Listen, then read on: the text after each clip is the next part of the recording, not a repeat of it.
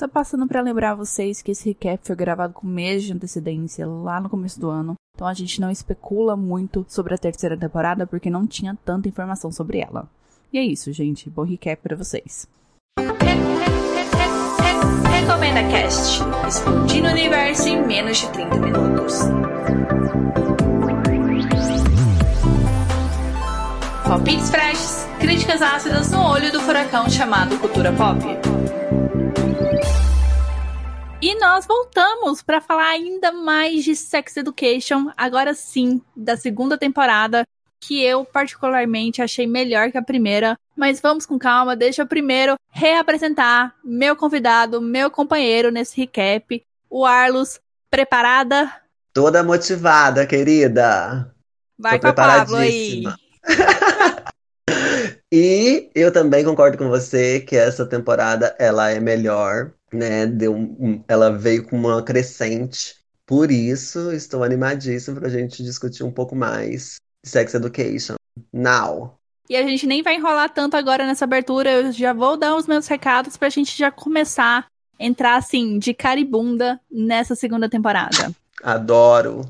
Recados agora. Siga o arroba RecomendaCast no Twitter e no Instagram para você ficar por dentro de quando saem os episódios e também receber novas recomendações, recomendações extras. Para entrar em contato comigo, escreve um comentário nas redes sociais que eu respondo ou pode mandar e-mail para contato@recomendacast.com.br.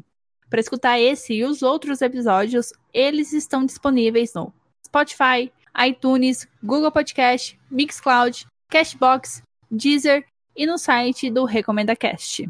E aproveitando que você já está acessando o site, além de escutar os episódios, você consegue fazer o download deles e assinar o feed. E agora sim, né, sem mais delongas, vamos começar o recap da segunda temporada de Sex Education. Let's go! Vamos lá, come on everybody!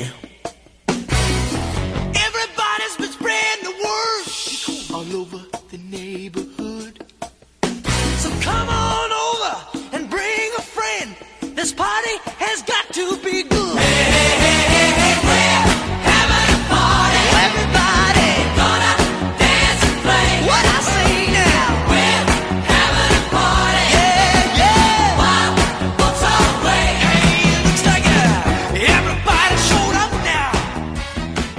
Temporada nova sempre começa com introdução de novos personagens, né? Vamos já fazer aqui a listinha, já deixar todo mundo ali relembrando quem apareceu, as novas carinhas dessa temporada.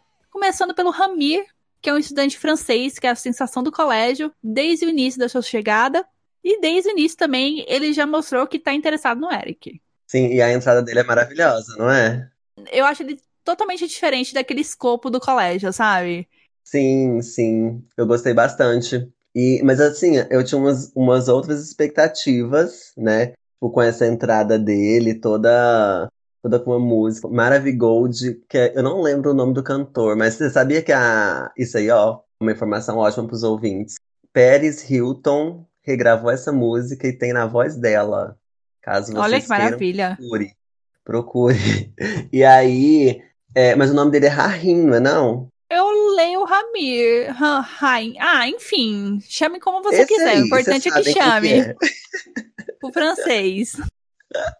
E é engraçado porque, é eu ia dizer, né? Eu tinha uma expectativa X, e aí o comportamento dele é todo diferente, né? E realmente, como você disse, ele, ele quebra toda a, o que você acha que ele ia representar ali, porque ele é todo, todo antenado, né? Ele se veste bem, e ele é bonito também, né? E é isso, eu acho que ele vem totalmente numa via contrária porque supostamente, apesar dos pesares, o Eric é um menino comum como qualquer outro, mas parece dar esse ar de que ele é desinteressante. Daquilo tudo ali, ele é um dos menos interessantes. Não, assim, a gente que tá vendo a série, dentro daquele cenário ali que construiu a série, né? E ele vai e escolhe o Eric para ser o par dele, assim, uma coisa muito, sabe, inusitada. Uhum. Ele, para mim, é um personagem muito, muito inusitado. Eu concordo com você, porque ele, logo no início, já mostra que ele é diferente do pessoal ali. Não só porque ele veio de outro país, ele tem outras experiências, mas o comportamento dele. Ele é quase um adulto, né? Ele uhum. não, não pira ali naquelas noias de adolescente, tudo. Ele é muito seguro de si, ele sabe o que ele quer e ele fala na lata, né? Ele vai atrás do que ele quer. E realmente, ele é um personagem assim bem bem diferente quando você entende qual que é o lance dele, né? Qual que é o propósito dele. A próxima pessoa que a gente vai apresentar, que vai reapresentar, é a Vivi, a nova amiga do Jackson, que é um encontro bastante inusitado, né? Eu achei que ela uhum. estaria ali só meio de fundo, tudo, ia ajudar o Jackson lá nos Paranauê dele, coisa e tal, e depois ia desaparecer. Mas não.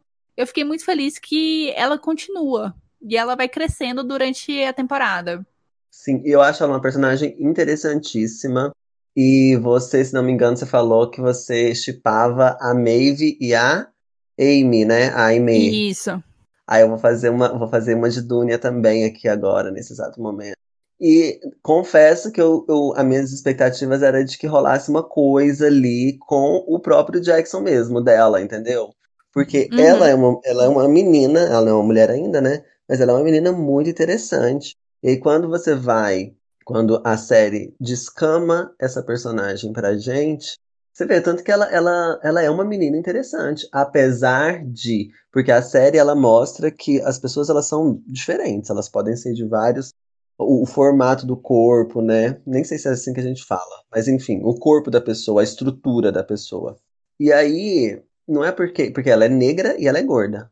Vamos, vamos rasgar o português aqui agora. O verbo. E, é, e, não é, e não é por isso que ela deixa de ser interessante, do jeito que a gente foi conduzido por um bom tempo dentro da nossa sociedade, de gostar só de uma pessoa X, de um padrão específico. E uhum. ela é interessante, só que ela é, aí lá depois ela vai se revelar interessada por uma outra pessoa, né? Mas eu gostaria que tivesse rolado uma coisa ali, entendeu? E uhum. que, porque igual é, na, no recap passado a gente fala de como o Jackson ele também tem as suas peculiaridades, como que ele é interessante e ele não é um menino tão é, babaca por ele ser uma pessoa muito muito conhecida, famosinha ali na, na escola, né? Uhum, ele tem uma vida boa, né? É, poderia ter, ele poderia ter puxado esse gancho. Mas enfim, foi uma coisa que eu, eu gostaria que acontecesse, mas assim, não, não, a série não fica ruim porque não aconteceu, não. É que eu acho que talvez, se é para ter um, algum desenvolvimento romântico entre eles, vai ser agora na terceira temporada. Porque a Vivi, ela tava encanada naquele menino lá do clube de. Não é debate, como fala, de quiz. Acho uhum. que é uhum. quiz que chama. Ela tava encanada, é no final da temporada, tô soltando spoiler, eu não tô nem aí. Que ela desiste Fazia dele. Parte da gaiola das cabeçudas, né? É. Aí ela desiste dele e tudo. E eu acho que é a partir desse momento que, que pode rolar alguma coisa entre eles, sabe? Uhum. Ah, só uma curiosidade, assim, não tão, não tão irrelevante, mas esse ator, ele é brasileiro, sabia? Sim, ele fez Game of Thrones. Também? Também, ele ficou famoso por causa de Game of Thrones. Ah, entendi. E aí estava terminando a linha de raciocínio que eu te atropelei? Eu já esqueci, temporada. mas. Não é, na terceira temporada eu acho que é o momento para desenvolver, porque aí o Jackson, ele meio que já se livrou do principal problema dele, que é a questão da pressão que as mães e ele mesmo coloca sobre a natação, né? E a Vivi também desencanou desse lance dela precisar mudar pra conquistar o cara que ela gosta. Então eu acho que talvez seja o momento. Mas se não rolar, não rolou, sabe? Eu gosto deles como amigos. É, é porque eu fico pensando assim, gente. É, tá, tudo bem, as pessoas elas não têm essa, elas não têm só esse objetivo sexual, né? Ela não uhum. tem essa obrigação de se ela como, como personagem, como pessoa também. Ela não tem essa obrigação, mas ao mesmo tempo, o tema da série é esse, entende? E por mais que ela seja uma, uma menina extremamente inteligente, sincronizada, porque ela se apresenta assim, né? Uma mulher uhum. eficientíssima, que eu acho assim, eu falei, nossa, gente, nessa idade já sendo desse jeito, que luxo, imagina ela. Mais velha, né? Aquela já extrapolou na série.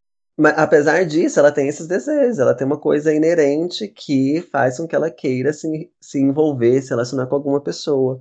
E aí tem até uma cena que ela tá no parque de diversão com ele e os meninos tiram onda. Que ele tá tipo assim, nossa, agora você tá se encontrando com essa, com essa menina aí. Eu acho que eles dão até um apelido para ela. Então, tipo assim, eu acho que talvez nesse momento seria uma deixa para explorar isso dela, porque ela também tem desejos, ela também tem as, as inquietações dela, né? Como que seria apresentado na série. Aí, como não foi apresentado, eu fiquei, ai, poderia ser pelo Jackson, porque ela é apresentada como se ela tivesse uma, uma paixão platônica por uma pessoa ali aleatória, né? E que esse menino, por mais que esse personagem, ele nem tem tanta relevância assim. Enfim, poderia, talvez, na minha opinião, talvez a, ainda nessa temporada, a história dela poderia ter sido melhor costurada, entendeu? Entendi. Fechar um pouco redondinho melhor. Mas tá ok como tá, e é isso. Beleza. Agora, falando também de inquietações, nós temos a apresentação da Marie, que é a mãe do Adam. Esse nome não é estranho, essa figura, essa pessoa, você já viu na primeira temporada, só que nessa temporada ela ganha muito mais evidência e finalmente um plot é desenvolvido em torno dela, que é todo a questão do relacionamento dela com o diretor Groff, como ele é totalmente insensível aos desejos dela e ela não esconde os desejos que ela tem, né? Fica claro que ela meio que desistiu durante o tempo que o, o diretor ele não dava atenção para ela, só que com essa chegada da Jean lá no colégio para movimentar as coisas, a Marie, ela sente liberdade de conversar sobre o que tá afetando ela, né? O que tá, tá incomodando ela durante o casamento. E é nesse momento que a gente vê essa construção dessa personagem, né? Que ela parecia meio apática ali na primeira temporada. Na segunda, eu já gosto mais dela. Gosto das interações dela com a Jean. E você, Warlos? Eu gosto muito desse, dessa personagem. E eu gostei muito da Crescente que que essa temporada deu para ela. Esse match dela com a Jean é maravilhoso, maravilhoso mesmo. A Jean é como se fosse uma mola para ela dar um, um pulo, um salto maior. E apesar que ela não. Eu acho que isso foi muito bem feito, muito bem escrito, muito bem pensado, o desenvolvimento dessa personagem. Porque ali, aqui na segunda temporada ela vai se manifestar o que ela quer. Porque não é porque uma mulher é dona de casa que ela não tem desejos, que ela não pensa, que ela não age, entendeu? Uhum. Só que aí é lá que ela vai falar isso, né, pra gente. Fala assim, ô, oh, e aí, querido? Que hora você vai fazer minha. Que hora você vai discotecar aqui pra tia? Tô precisada, entendeu? Tem que falar que não tá acontecendo. E lá atrás, na, na primeira temporada, ela, ela representa muito isso mesmo a mulher que é apática, a mulher que. para acho que dar essa inquietação no público, sabe? Eu espero que o público seja atento nesse sentido também, de, de ter sentido isso, sabe? Porque a série, ela, ela entregou. para você, ela entregou certinho. Se você não percebeu, é porque você. E, e ela é isso, né? Então ela dá uma elevada.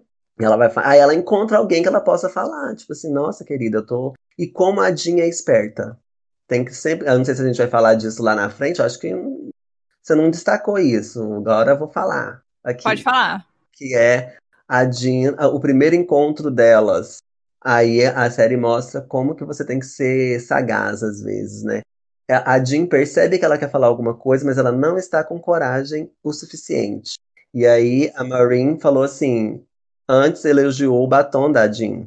E aí ela elogia o batom da Jean e aí a Jean percebe que ela quer falar uma coisa ali, ela não tem coragem, ela fala assim: é, volta, quando você voltar, vem de novo. Quando você voltar, eu te falo o nome do batom. Mas enfim, ela, a Jean pe pescou que ela tinha uma necessidade, e a Jean tem essa necessidade também, né? De, de ajudar as pessoas sexualmente falando. E foi e foi o mote, aí ela pegou e voltou, e elas começaram a conversar, e o diretor lá cuzão, como sempre, né? Fez o que fez. Sim.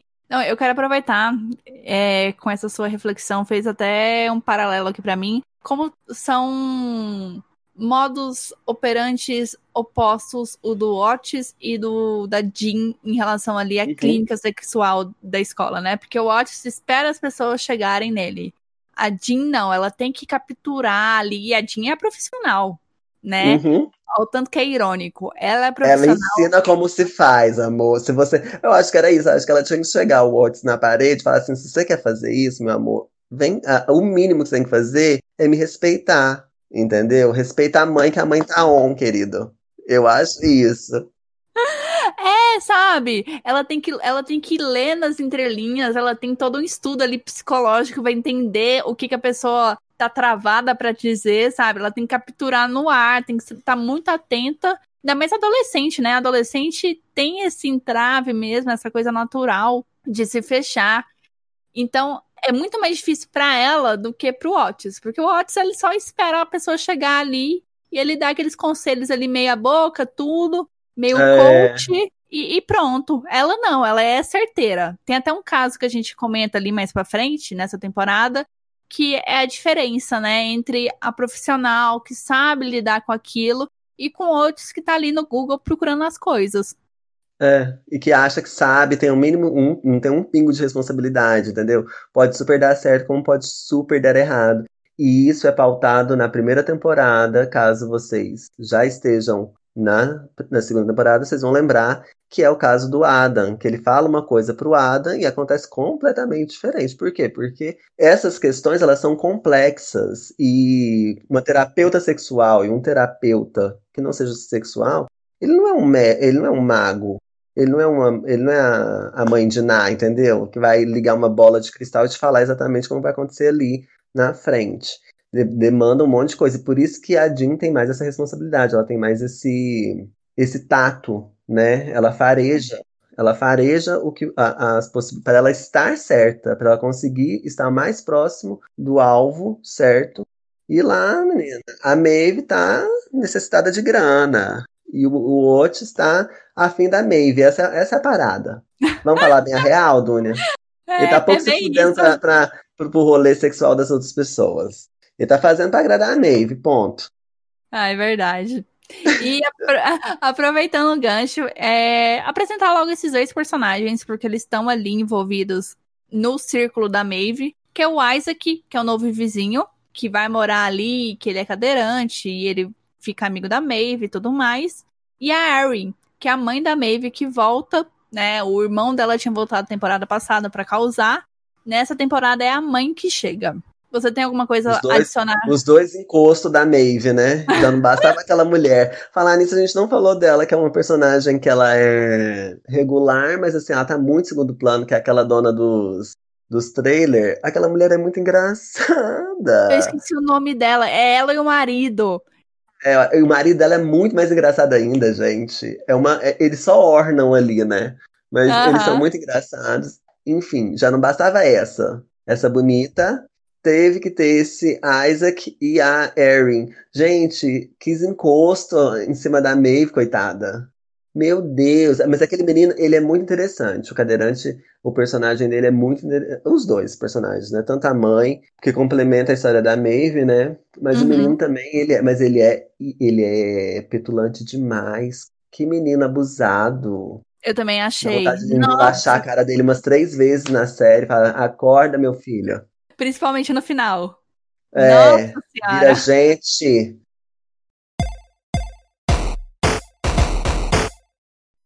Vamos começar com o recap. E a temporada ela já começa pegando fogo, porque tá rolando um surto de clamídia na escola. O que se faz necessária chamar uma reunião com os pais para esclarecer as coisas. Eu não sei se você lembra, Arlos, mas é muito engraçado porque começa assim uns boatos que ninguém ali entende muito bem como que se transmite a clamídia, né? Nem aquele Hendrick, que é o professor de biologia.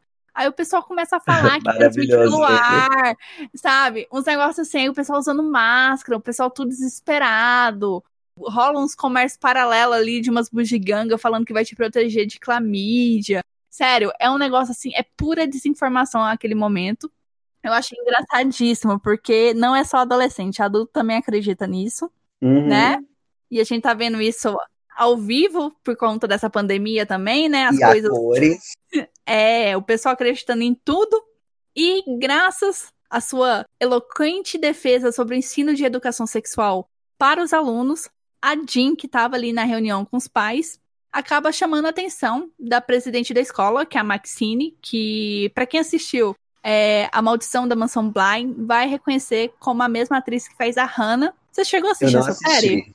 Tem que hum. assistir, o Arlos. Vi aqui, eu pensei assim, nossa, gente, nem tava sabendo. E eu, tinha, eu adorei essa, essa participação dessa mulher, ela é maravilhosa. É, ela é muito. Não, ela é maravilhosa e ela é muito bonita. Eu piro nela. E ela é toda ali, porque eu só, eu só sei dela em Sex Education, né? Uhum. Ali ela é muito imponente e Sex Education faz muito esse essa quebra, né, de essa quebra racial, né? Então quando vem essa mulher negra e aquela estética dela toda ali, super imponente, nossa, é tudo. E quando você fala a, a presidente, porque ela não é nem a diretora, ela é a presidente. É, ela tá acima. Aham. Uhum. Então, quando se falar e você fechar o olho e pensar quem vai ser a presidente, você vai pensar uma, uma mulher loira também. Ou não, uma mulher branca, europeia. Ou um homem, né? É, ou um homem também, né? E aí, quando ele, quando ela chega, menina, eu pensei assim, ui, aquela cara de brava dela, né? Bafone. Eu também gostei bastante dela. Então, esse encontro da Jean com a Maxine, a presidente resolve convidar a Jean para ajudar a elaborar um plano para evitar um novo surto e histeria na escola, né? Para os alunos entenderem como que as doenças sexualmente, sexualmente transmissíveis são transmitidas, né? Entender. Na verdade, assim, é aprender na né, educação sexual, né? Para não, não dar essas gafes, não, não gerar esse tipo de situação. Exatamente.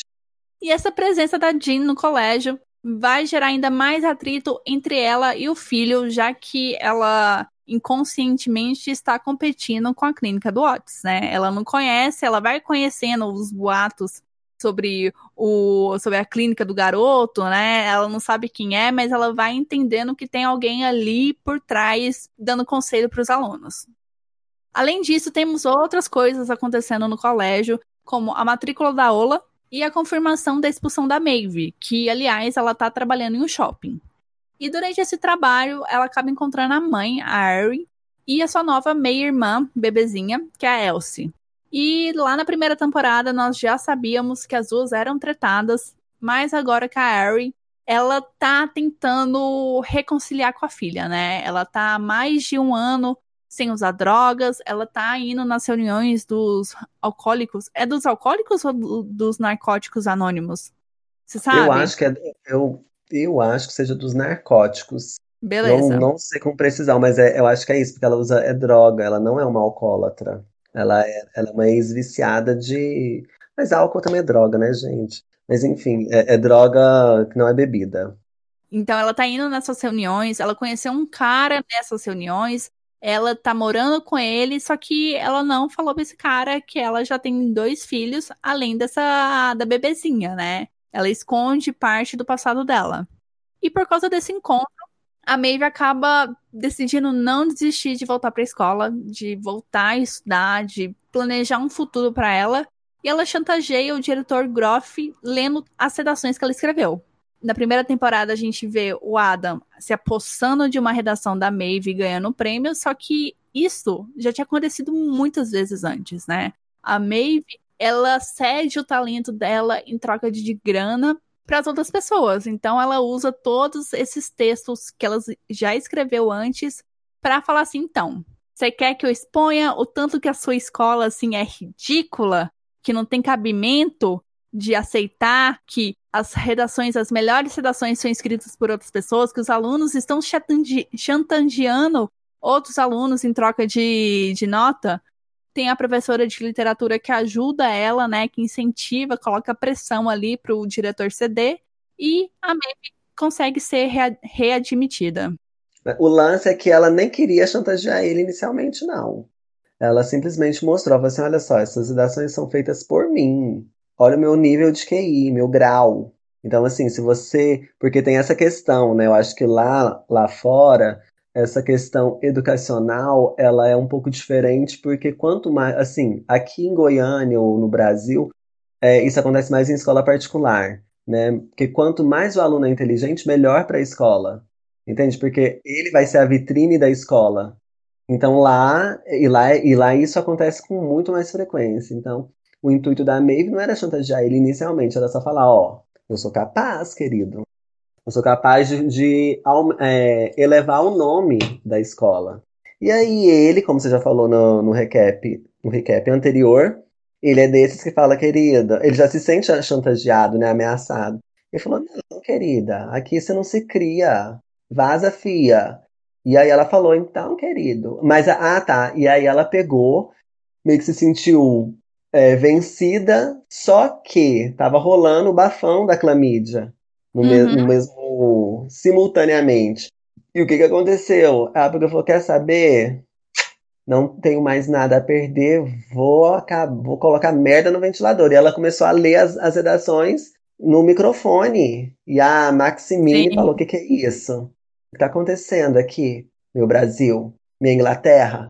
O que está acontecendo? hum? E aí ele chegou lá e, e pipipi, popopó. E aí a, a professora, como é, é o nome dela? Aquela professora maravilhosa? É a Sands. O sobrenome dela isso, é Sands. A, isso, aí ela tá entre eles ali, o que tá acontecendo, e piriri pororó.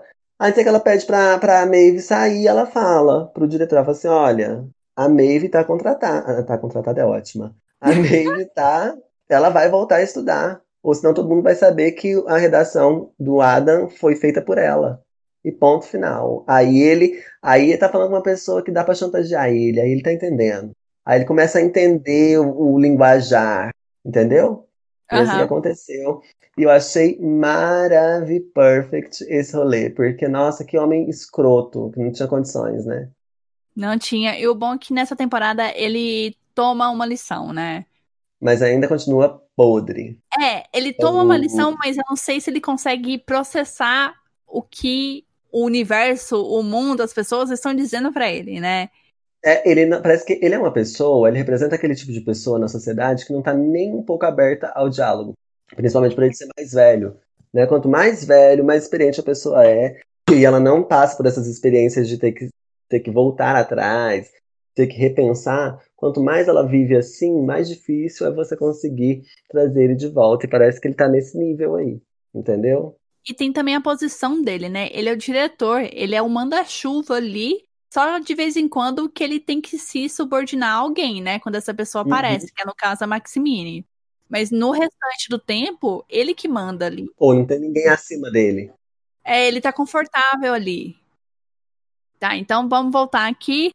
O Arlo já deu, já cantou a bola, que a Maeve volta, né, com, com, com o estourar do caso da clamídia. E isso significa que a clínica está de volta. Tanto que ela e o Otis vão lá descobrir quem é o paciente zero para tentar frear um, uma possível agressão que vai rolar entre as meninas ali. E uma coisa que eu achei relativamente bonitinha é que o Otis e o Eric entendem que eles precisam da Maeve. Né, ele tentou ali com o Eric, só que o Eric é, era muito desligado, não conseguia lembrar é, não conseguia lembrar as consultas. Nossa, fazia um rolo ali, péssima secretária.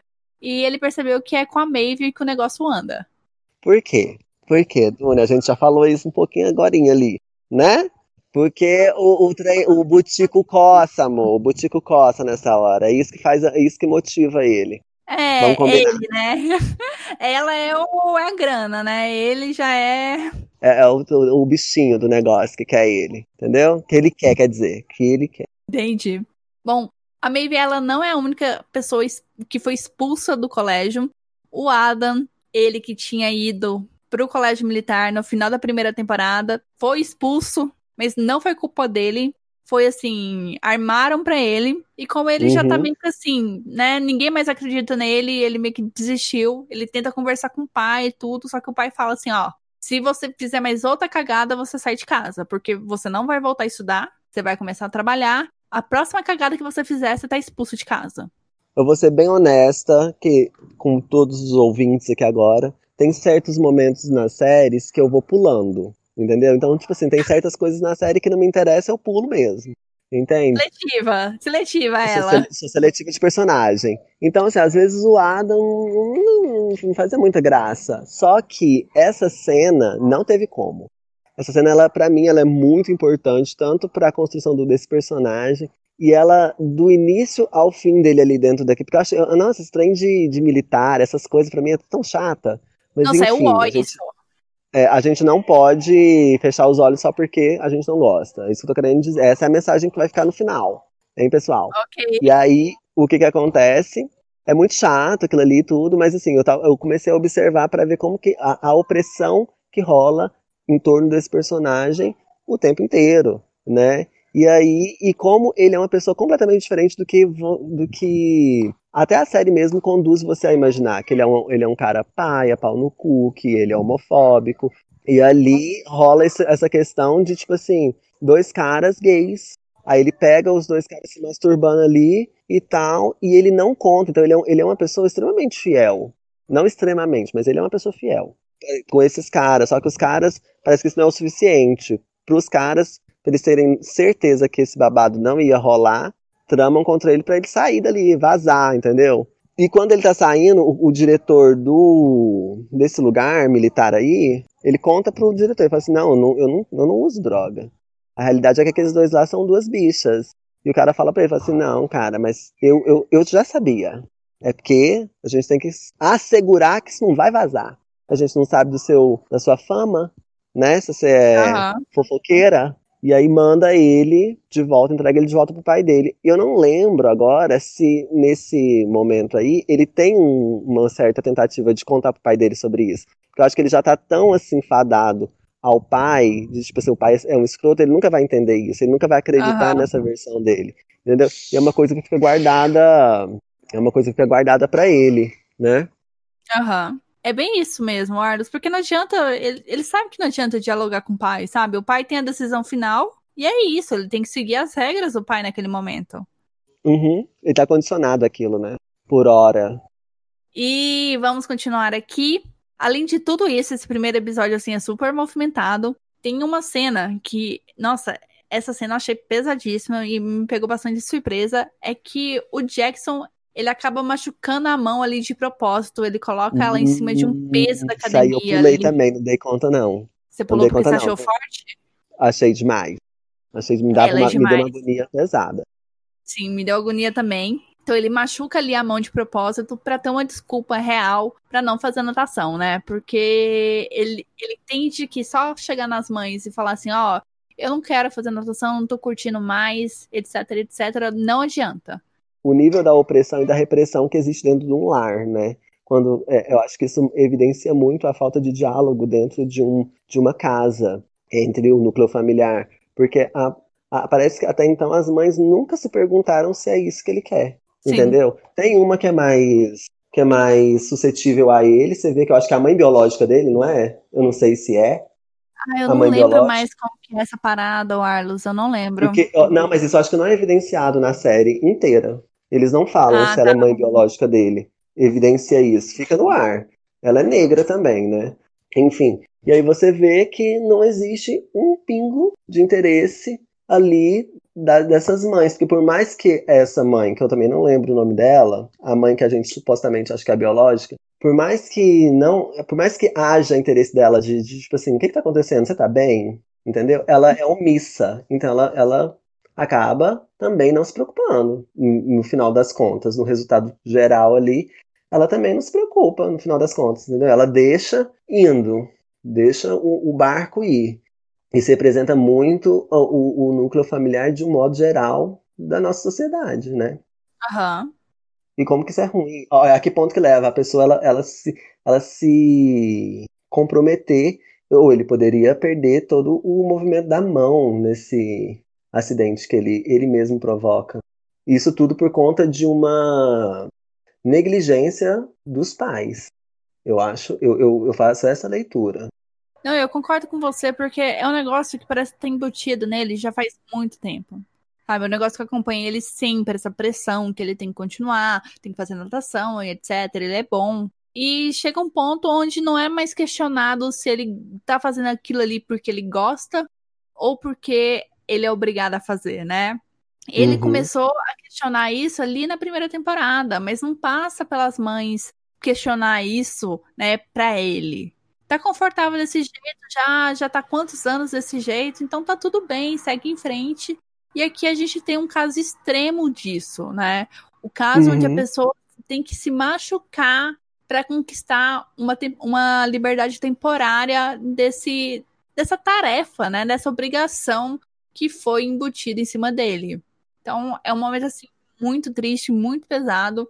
Eu, eu fiquei, assim, muito estarrecida, muito, muito apreensiva por ele. Até pelo futuro dele durante essa temporada. Eu não sabia o que, que poderia acontecer com o personagem.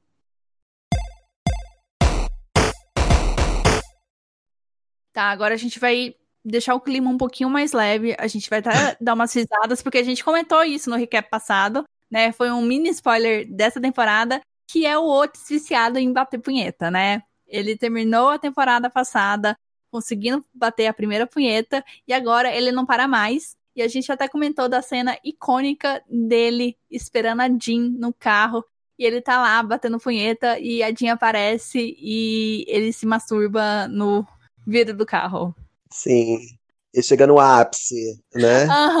Uhum. É, é, é maravilhoso. Nossa, a cara da Jean, tudo, sabe? O descontrole dele. Gente, você tá num lugar público, você tá dentro de um carro, sabe? Você tem um vidro na sua frente e você tá ali batendo punheta. Meu Deus! Uhum. É, e é engraçado que, tipo assim, ela, o, o, estranhamento dela não é, não é tipo assim, o, o esperma, é o pênis dele ali é, exposto. Quer dizer, não é, não é a, a, o ato sexual em si, a prática. É tudo isso que eu acabei de dizer. É o esperma na, na, na janela, é o pênis exposto de uma certa forma. Por quê? Porque ela tem noção de, de, de limites. Apenas, uhum. não é porque ela acha aquilo ali um absurdo e tal. E por conta da falta de comunicação que existe entre os dois, acontece isso, entendeu? Porque se ele já tivesse conversado com ela, se ele tivesse uma relação mais sadia ali, o, ela não teria tido aquela reação, entendeu? Uhum. Deu pra entender mais ou menos a linha de raciocínio? Porque às vezes eu acho Sim. que eu fui meio. Eu embolei, mas enfim, é isso. E aí, mas acaba sendo inusitado demais, ela, ela assustando, né? E é como e esse, esse, esse processo todo de descoberta dele, e tá, tipo, parece um vício, né? Mas é como, para mim, representa como se ele tivesse descobrido a fonte uma fonte preciosíssima e, e, era aquilo, só vai viver daquilo, né? Como se aquilo fosse o, a essência, né? De, uhum. Que mantém ele ali, mas, enfim, a euforia. É, eu acho engraçado que a situação, assim, a primeira temporada ele passa todos os episódios não conseguindo, aí na, na, no último episódio ele consegue, aí ele vai de 8 a 80, assim, numa velocidade pelo menos o que a série transmite, né, que é numa velocidade assim anormal. Realmente, pode parecer que ele tá viciado, né, que ele tá descontrolado, e esse essa ânsia, né, esse desespero acaba atrapalhando a pegação dele com a Ola, né? Tem consequências, não é só essa uhum. vergonha, esse desconforto que ele passa com a mãe nessa nesse momento do supermercado. Tem problemas ali com a Ola, já que ela não consegue bater punheta para ele ela não consegue dar o mesmo prazer que ele tem sozinho. E o Otis também tá numa situação delicada porque ele também tem dificuldade de masturbar a namorada. É, um negócio assim, é uma situação onde daria para se resolver na conversa. Mas não, né? Adolescente, tudo, drama, é um negócio que, que vai extrapolando. Uhum. É, mas, é, é porque eu acho que fica muito claro que a Ola nunca foi o ideal dele, entendeu? Apesar de ele é um menino, é supostamente heterossexual, ele gosta de menina, piriri pororó. A Ola é uma menina interessante, mas ela não é o interesse dele. Então, é, é, passa por todas essas coisas. E ele. E aí é isso, você fala, né? Não existe diálogo, a pessoa não consegue falar o que, que ela quer, ela não é bebê, ela já não tá mais nessa fase de bebê que, que funciona tudo chorando, entendeu? Você chora, você tem comida, entendeu? Bebê uhum. é isso. Agora, é, ele, ele precisa falar, ele precisa falar, olha, então, não tá dando certo por isso, por isso, por isso. Mas ele se embrenha nesse lugar, ele se sujeita a isso, e quando vai ver o resultado, não é do jeito que ele esperava. As coisas não são mecânicas dessa uhum. forma como ele imagina. E aí dá, vai dando ruim, né? Porque ele não tá interessado na Ola. Você vê, assim, nitidamente, ele não tá interessado na Ola. Então, o trem nem reage. Entendeu? que é aquela coisa Entendi. minha bomba, pelo que, eu, pelo que eu percebi. E aí, e aí deixa, deixa ela desconfortável, porque ela fica assim, fica, uai, mas não sou o suficiente? Eu não sou tão interessante? O que, que, que tá acontecendo? E a pessoa não fala, e você tem que ficar. Entende? Isso se reflete muito nos relacionamentos é, reais mesmo, sabe? Porque às vezes uma pessoa, sei lá, ela simplesmente não tem coragem de, de expressar o que realmente ela sente, ou que ela não sente também, né? De falar, olha, infelizmente com você não, não tá acontecendo, porque tá nítido ali. Enfim. tudo isso que eu falei é para resumir o que você falou, que realmente não existe diálogo, né? O diálogo já resolveria tanta coisa.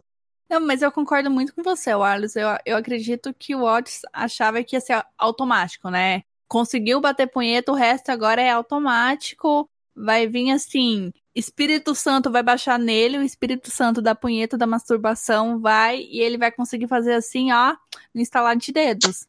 Uhum. Mas não. Isso é reflexo de intimidade, de convivência também. É, é um rolê assim que, que não se resolve do dia pra noite.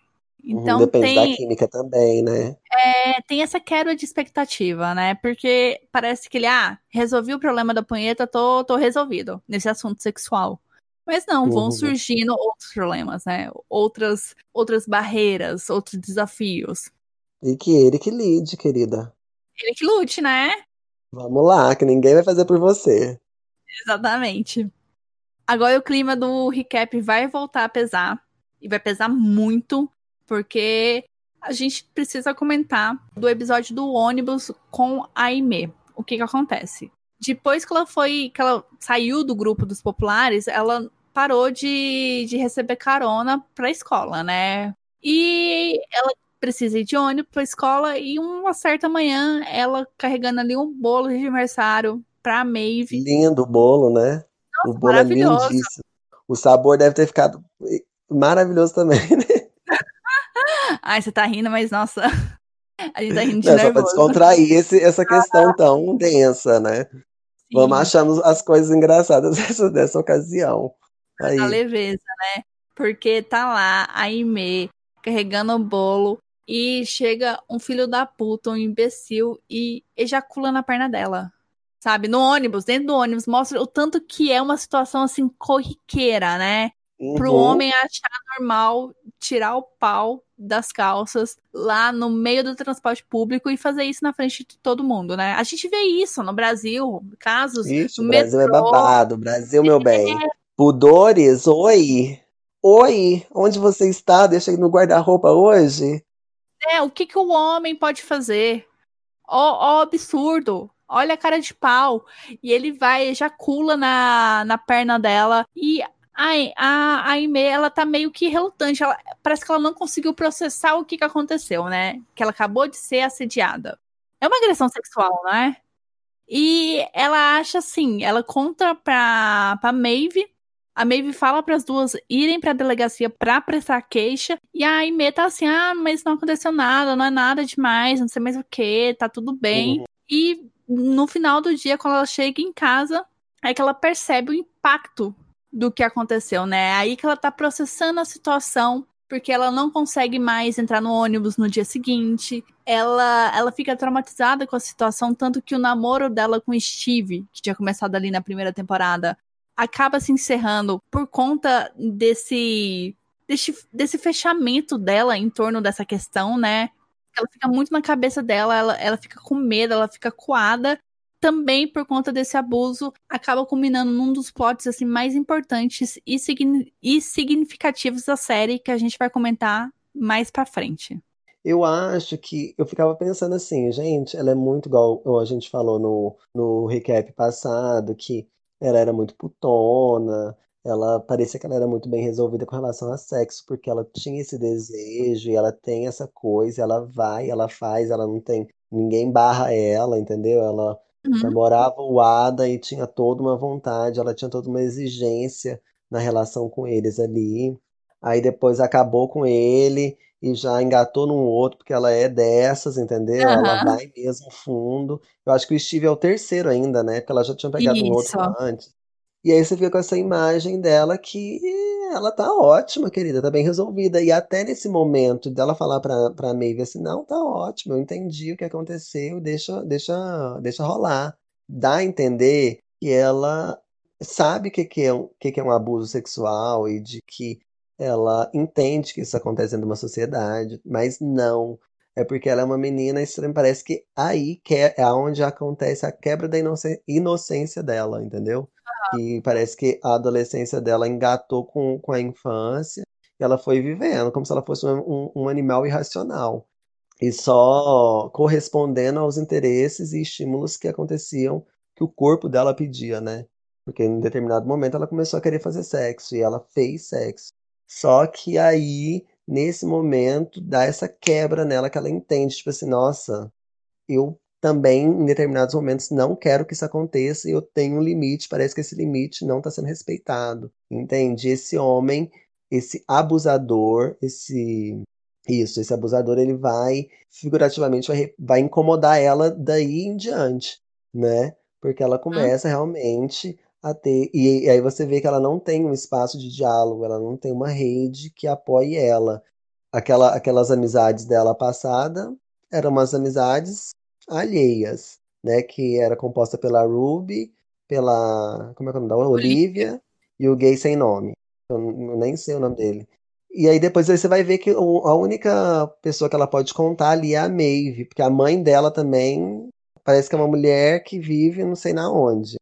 Ela, acho que ela aparece uma vez só na, nas duas temporadas inteiras. Então, assim, ela não tem essa rede de apoio, então ela não sabe o que é aquilo, entende? Caiu no colo dela, que ela foi abusada, aí caiu a ficha dela de que ela também pode dizer não, ela também quer dizer não, mas ela parece que foi violada, entendeu? Ela entendeu que os homens passam por cima disso tudo. Ela fica traumatizada por um bom tempo no primeiro momento, a preocupação dela é com a mancha no jeans, né? Que ela fala, uhum. eu adoro essa calça, não sei mais o que. Aí depois que ela vai processando, gente, eu não autorizei isso, ele chegou e fez isso, eu não queria, eu não permiti. E vai, e vai pesando. Ela começa a ver esse cara, sabe? Ela começa a achar que um, uma pessoa parecida com ele é ele. Aí ela fica desesperada, ela começa a ver ele, imaginar ele nos lugares. Então, vai criando esse isolamento, essa sufocação em cima dela, né? E igual você falou, ela não tem com quem conversar. Ela conversou com a Maeve e provavelmente a Maeve achou que talvez estaria resolvido com, com o negócio da, da delegacia, prestar queixa. Só que também uhum. a, a Aimee, ela não se abre, né? Ela não, não se mostra vulnerável. Porque a gente tá assistindo ela vulnerável ali, nos momentos de intimidade dela, né? Com ela mesma. Uhum. Mas no restante, a gente não vê, ela continua com essa pessoa alegre, normal, sabe? Com os problemas dela, levando a vida dela, ao contrário do que aconteceu com o Eric. O Eric, quando ele é espancado na temporada passada, uhum. você vê claramente, né? É abertamente a mudança que aconteceu nele. Tanto que aquilo ali afetou ele. E ele abertamente demonstra isso, como que afetou o jeito que ele lida com o mundo. A Aimee não ela vai carregar nisso a quase a temporada inteira, né?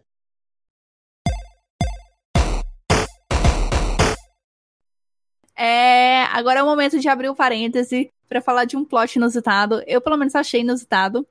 Que é a descoberta do relacionamento entre a professora Santos, de literatura, e o professor Hendrick, da banda e de biologia. É um plot, assim, que rende, é super carismático os dois eu realmente estava necessitada de, de uns holofotes em cima dos dois, ainda mais a relação dos dois. A gente vai descobrir que o Hendrix tem dificuldade de, de falar putaria pra ela, né? Durante. Uhum. Sacanagem boa. É, né? durante o vamos ver ali, né?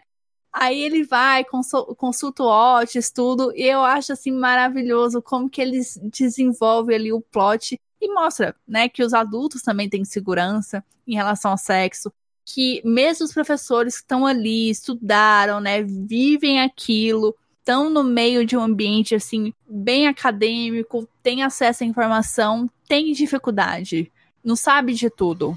É, é porque, por exemplo, os adolescentes ou os mais, os mais jovens, acho que as pessoas mais velhas, só porque elas estudaram, elas, elas já viraram um oráculo, e não necessariamente isso, porque eles antes, quando eles eram mais novos, provavelmente eles também foram condicionados a fazer uma coisa X, entendeu? Se concentrar naquilo. E aí as outras coisas que vão, você vai adquirindo experiência ao longo do tempo pelas suas experiências, né? Às vezes elas vão ficando em segundo plano e você vai levando com a barriga e às vezes acontece o que aconteceu nesse cenário desse desse plot aí que é maravilhoso. Porque, mas ele já vai ele esse cara, porque ele é hilário ele já vai te dando pistas de que ele não é lá essas coisas, Ele não é o guru do sexo, porque o diretor coloca ele como se fosse o orientador, né? Qualquer Aham. dúvida você vai, vai procurar ele. Mas ele já dá pistas de que ele não é essa pessoa que sabe, que tem toda essa, essa, desenvoltura há muito tempo, né? Tem aquela cena que o Rahim pergunta pra ele sobre sexo. Sexo entre dois homens, aí ele já tava numa narrativa lá de falar de engravidar. E você, não, mas sexo entre dois homens não, não engravida, né? Peraí. Eu achei isso tão engraçado. Mas enfim, já te leva a entender que ele tem meio que. Não é que ele vai ter uma dificuldade. Se as coisas não acontecerem do jeito que ele estipulou, ele vai ter uma dificuldade, entendeu? E às vezes você fica suscetível a isso porque as pessoas, o seu parceiro, ele tem um outro interesse. Não é que ele tem um outro interesse, mas ele tem um interesse que às vezes você não domina, que é o que acontece com ela, né? Porque ela quer. E, e também tem essa questão, né? Essa quebra de imagem, porque ela é toda uma mulher ali doce, né? É uma, uma mulher é, comportadinha e tal. Não significa que eu, que eu sou uma santa virginal. Dá licença, preciso de um. Eu preciso que sacudam minha roseira direito, cara. Entendeu? E aí ele tá ali meio que assim, away, não tá entendendo, vai precisar de um, de um suporte. É, você quer comentar sobre o, o caso da menina assexuada? Da Flor, Isso. eu adoro ela. É, foi um plot que, que te pegou e você comentou várias vezes comigo. E eu achei que seria, assim, um bom momento de você comentar. Eu acho maravilhoso, porque é onde a Jean também aparece ali, né? É onde Uhum. ela dá espaço pra ela, para esse personagem, a Jean, ser explorada. E é- é- essa menina parece que ela é recorrente, né? Ela, ela nasce ali como um, um personagem recorrente, mas ele acaba tendo um holofote bom. Porque é uma questão que não é tão discutida, né? Uma, co- é, como se, é como se ela fosse uma, uma aberração por isso. E parece que ela tá, ela tá super bem resolvida com isso, né? E não ter esses, esses, esses interesses aflorados, igual todo mundo tem, e tem toda essa exigência do lado de fora. Não, você tem que pegar fulano, não, você tem que fazer isso. Não, querida, para você ser popular, você vai ter que fazer isso aqui. E ela tá extremamente desconfortável, e ela primeiro vai falar com o Otis e fica assim. Eu acho ela, essa personagem, muito mais fundamental do que aquela sapatão chata, com aquela cara de bunda dela. Lembra? Lembro. Que a sapatão, a, a sapatão vai ensinar a, na mexerica? Aham, Ai, lembro, sim. se fosse a menina que ela tomou a mexerica, eu, eu dava aquela mexericada na cara dela. Falava assim, minha filha, você tá achando o quê? Que eu sou otária? Me respeita. Aquela menina é chata Enfim. mesmo. E a Flor, eu acho ela, porque o nome dela é Florence. Eles chamam ela de Flor, né? Ela, além dela ser bem bonita, eu gosto muito dessa questão dela de. Porque ela tem essa. Ela também tem os estímulos dela, mas são outros. São outros estímulos. E ela vai atrás do Otis e o Otis não sabe de nada, o inocente. Entendeu? Ele não sabe de nada. Se perguntar sobre Maeve, se, se o assunto fosse, fosse consultas de Maeve, aí ele saberia falar. Aí ele teria propriedade. Mas no outro caso, não tem. E ela sai insatisfeita, ela acaba desembocando lá na, na, na Jean. E ela, a Jean vai falar pra ela, não tem nada de anormal em você ser assexuada. E aí ela pontua, ela fala, mas eu quero, eu quero me apaixonar por alguém, eu quero amar alguém. E aí a Jean explica sobre essa possibilidade, que ela não tem uma questão de penetração, ela não tem um interesse em ser penetrada e toda aquela coisa selvagem, de, fazer aquele sexo louco, entendeu? E ela é uma pessoa normal, cara. Hello. E essa questão sobre a sexualidade é uma coisa assim, aonde se discute uma coisa dessa? A não ser em Sex Education no século XXI. É óbvio que possa ter pessoas falando sobre isso e tal. Na minha faculdade, abrindo um parêntese aqui, muito bem de leve, porque eu não posso comprometer ninguém, mas na minha faculdade existia um tipo um casalzinho ali. Tinha um casalzinho ali, uma menina e um menino, entende? Para nós, do lado de fora, o menino era gay. Até hoje não sei, depois que eu saí da faculdade, não sei mais notícias dele. Mas ele não tinha interesse quando, quando ele era colocado contra a parede, porque bicha dentro de uma, dentro de uma faculdade, sabe como é que é, né? É escrota. As bichas ficavam em cima dele assim, ó. Enfim, aí as bichas, as bichas iam em cima dele falavam, não, não tem interesse em homem, não. Mas e o interesse em mulher? Entendeu? Aí as outras vinham, as meninas, interesse em mulher, não tem. Num lado, num grupo ele falava que não tinha interesse em mulher, no outro ele falava que não tinha interesse em homem. E aí começou a gerar essa especulação da sexualidade dele, entendeu? E aí, num determinado momento, conversando com a com essa menina que era muito amiga dele, ela falou, ela falou, ah, eu acho que o fulano é assexuado mesmo. E eu achava que ela era apaixonada nele. E aí virou um bololô, entendeu? Mas enfim, mas as pessoas não conseguem discutir isso. E isso é na faculdade, Dunia, não, é no, não era no ensino médio, tá? Então, assim, é uma questão que existe. A pessoa ela pode ter outros desejos. É, eu estava comentando com uma amiga minha sobre o, o Ligue Já. Eu fiz uma referência, nem, nem finalizei ela, no, eu acho, no recap passado, mas enfim, agora essa eu vou finalizar.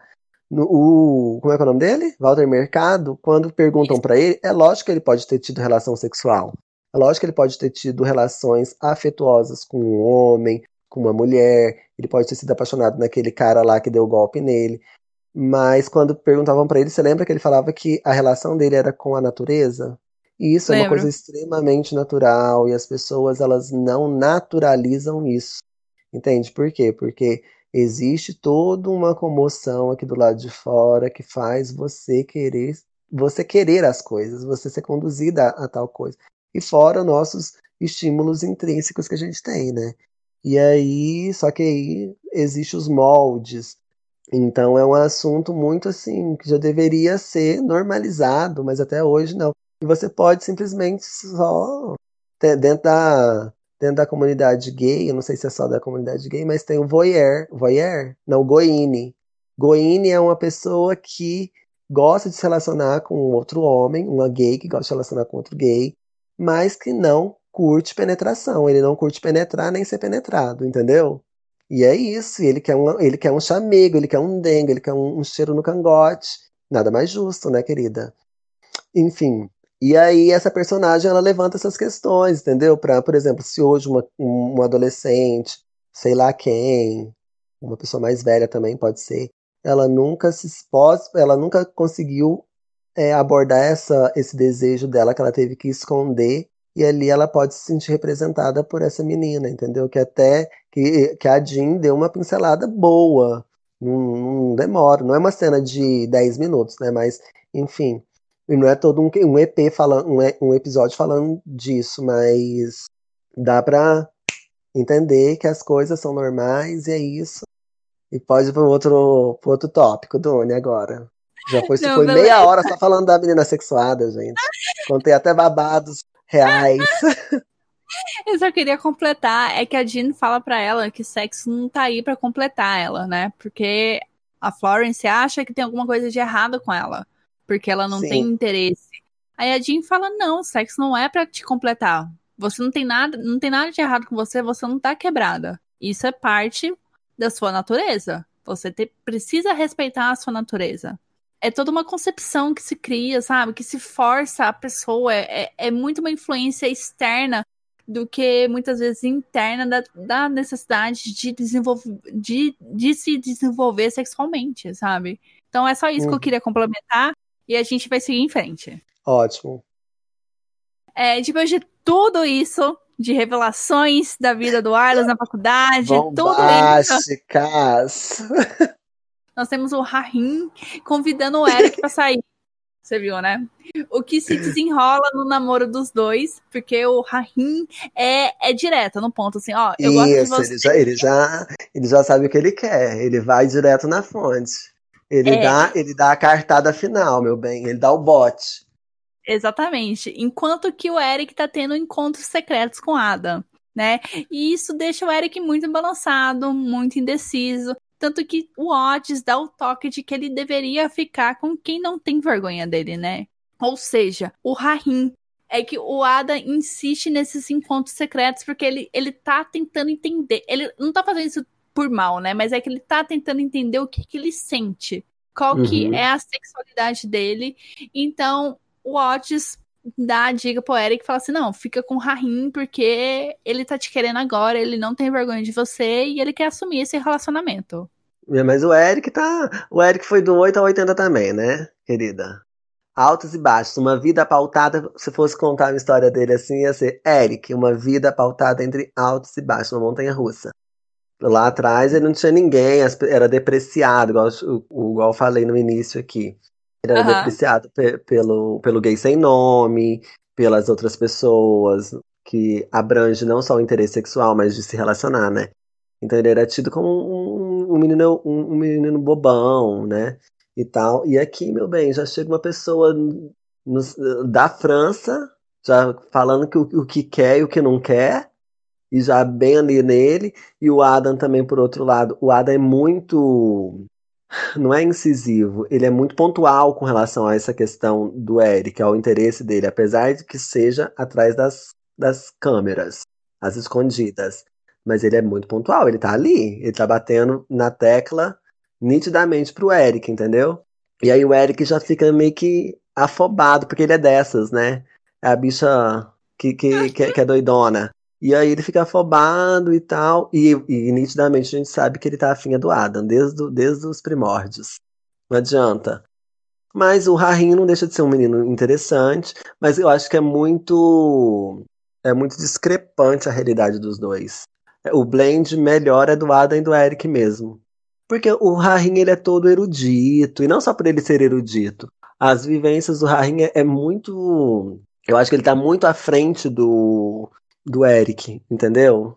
Com relação a, a- Ele é mais maduro que o Eric, né? Isso, ele já tá mais resolvido. É é como se ele tivesse 27 anos de idade ali. Um, um adolescente de 27 anos, entendeu? O Eric tem que desenvolver ainda, e o Adam também tá pra desenvolver umas coisas, entende?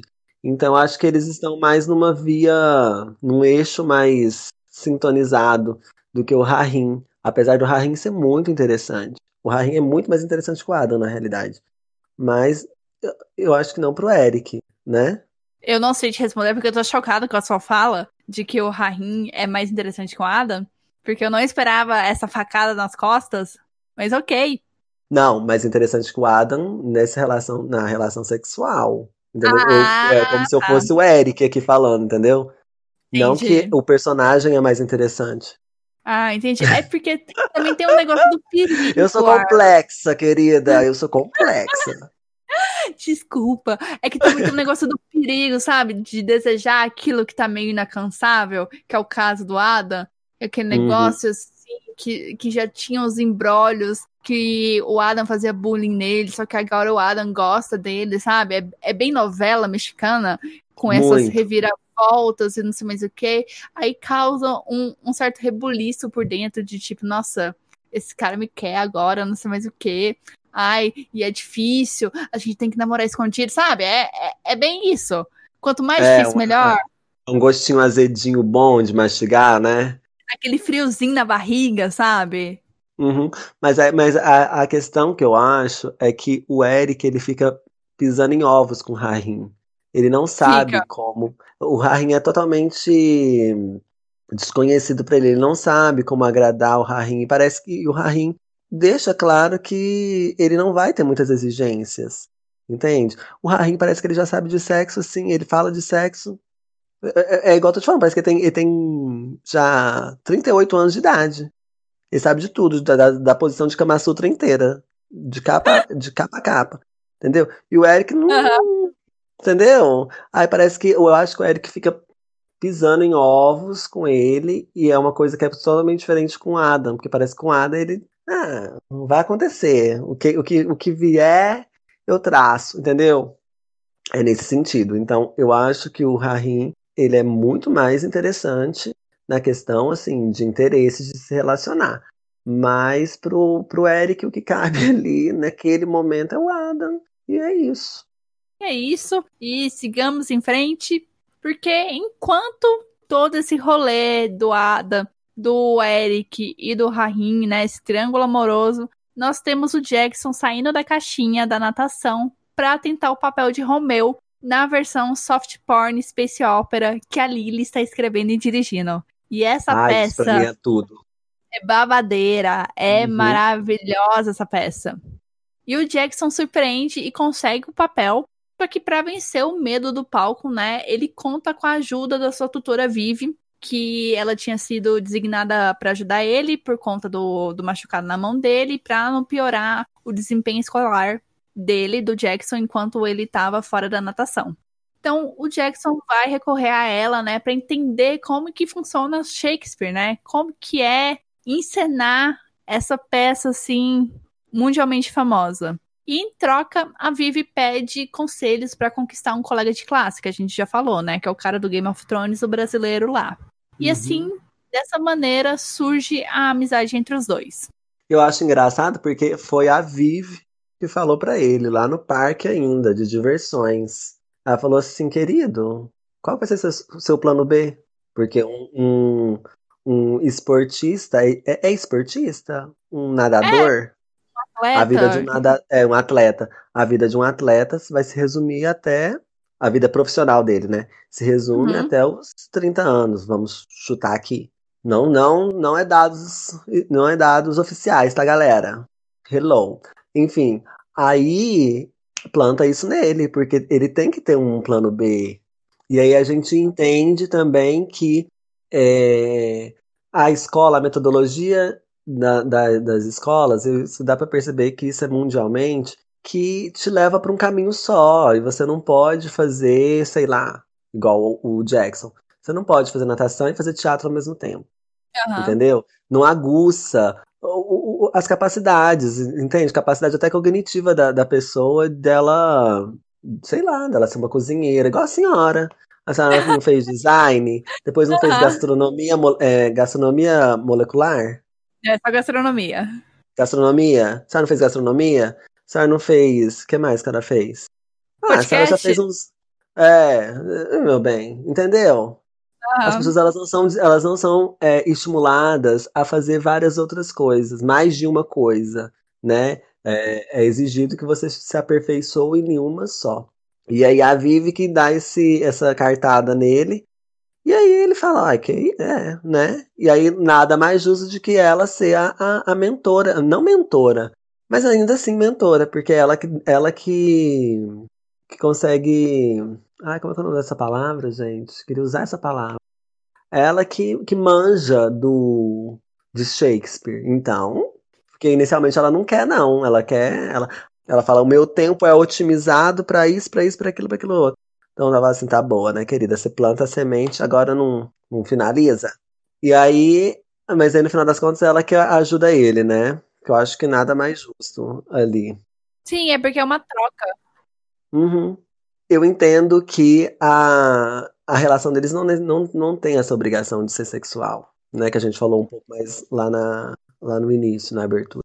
Não, eu concordo. E eu acho que assim, é importante mostrar isso porque. Ah, não sei, às vezes tem, tem essa, esse imaginário de que homens e mulheres não conseguem ser amigos, sabe? Sem ter um teor sexual ali velado no meio. E para mim, se os dois continuassem assim na amizade, estaria maravilhoso. Se tivesse envolvimento entre eles, também tá maravilhoso. O uhum. importante uhum. para mim assim, é que os dois se ajudam. Não tá ali um Sim. afundando o outro ou um pisando em cima do outro. Não, é mútuo, sabe? É equilibrado, é linear ali o, pa o patamar dos dois. Então, para mim, isso já, já é uma vitória. Já é uma coisa incrível.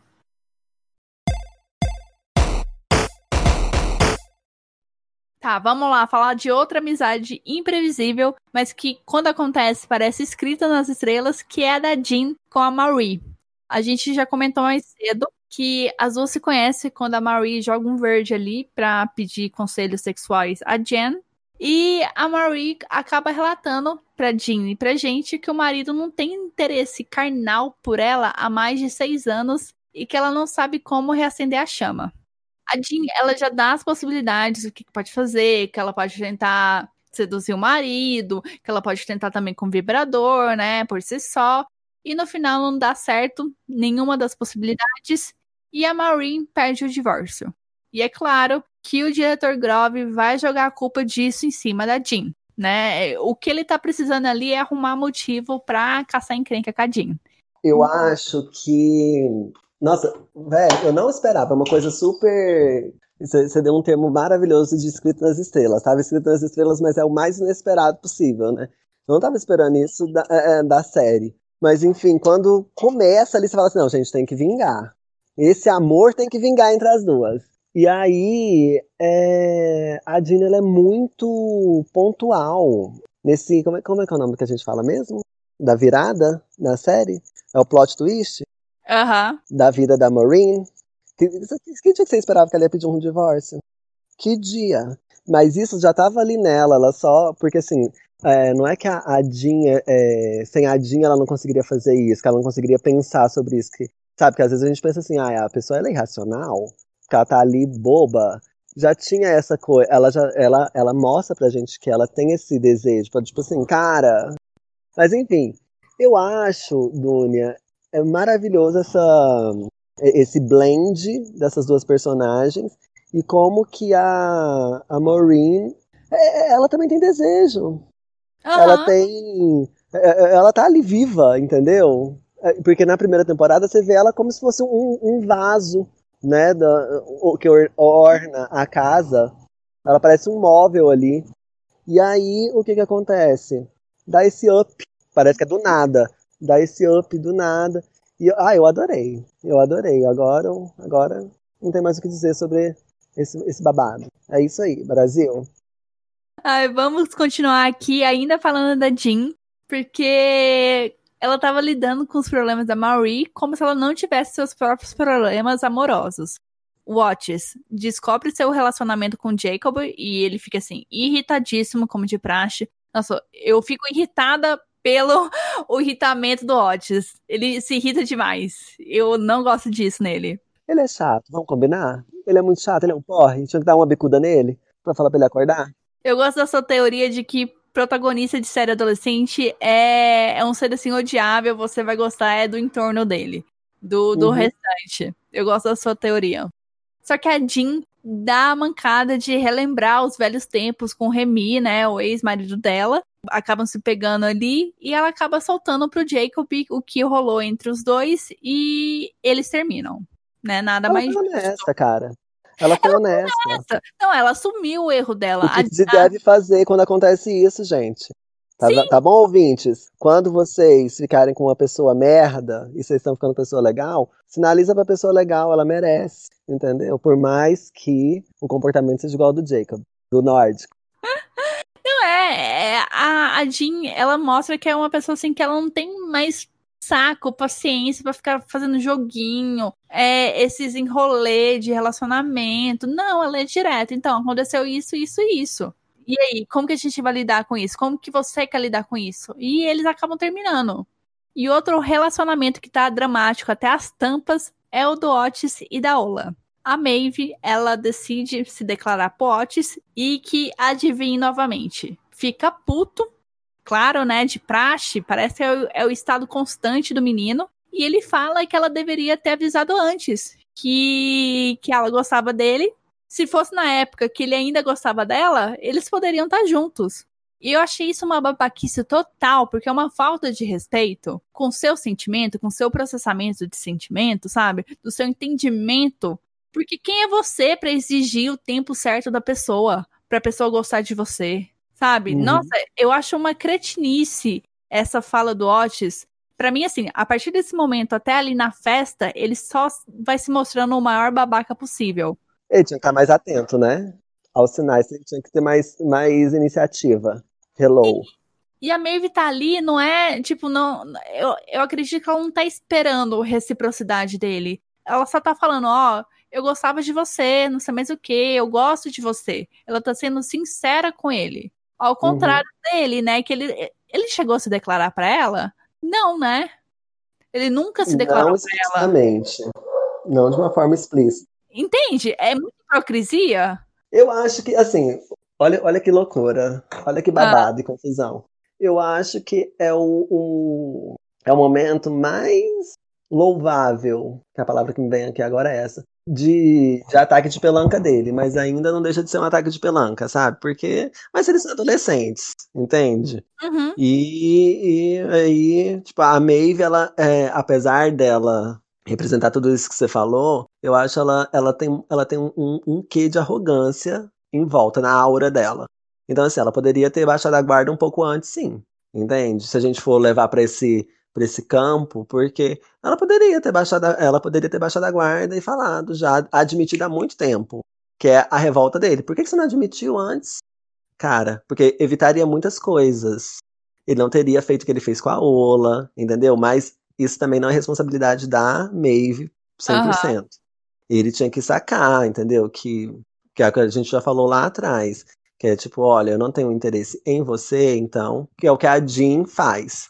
A gente tá vendo que a série ela é muito bem bem escrita nesse sentido, de, de mostrar como que as relações são desenvolvidas ao longo do tempo né? Porque a Jean ela já é mestre nessa, nesse babado aí. Por mais que ela saiba que ela vai perder, porque ela, ela não é uma quaquá quando ela vai contar pro Jacob da, da mancada dela. Entendeu? Mas ela tá sendo super honesta, até mesmo com ela mesma. É isso. E aí, mas aí fica assim, fica no ar, né? Você esperar uma, uma atitude mais ok da Maeve ou dele nesse momento, não dá, porque porque os dois são adolescentes ali. Coragem é, é uma coisa que eles deveriam ter no ideal, mas fazer o quê?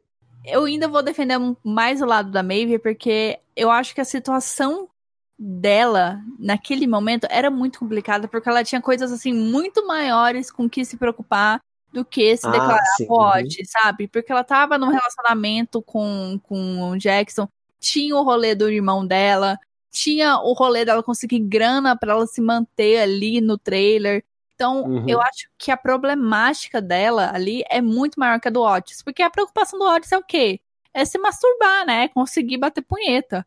Ela não. Ah, não, claro. Uhum. Entendeu? É, então, eu acho muita petulância, muita hipocrisia dele chegar exigindo que ela devia ter falado quando ele gostava dela, entendeu? É, é birra. Isso. Birra, né? Ele é. deu uma birra ali. Uhum, é isso. Entendi.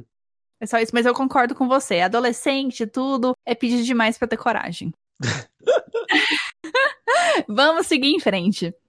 Para segurar as pontas com a Ola, o Otis pede para Maeve se afastar. Ele diz pra Ola que a ama, né? Um jeito assim de tentar contornar, melhorar a situação. Só que a Ola tá passando por suas próprias turbulências. Ela teve um sonho quente com a Lily e ela pede ajuda da Jean para entender o que, que isso significa. A Ola acaba descobrindo que é pansexual, que é uma atração sexual, romântica ou emocional em relação às pessoas, independente do seu sexo ou identidade de gênero. Eu acho muito engraçado o Adam achando que a Ola é atraída por pão, por causa do pansexual. Tudo, né? Tudo. Acho incrível isso. Então, sabendo disso, quando o Otis se declara para ela, a Ola diz que não o ama e que nem o Otis ama ela, né? Que aquela declaração é da boca para fora.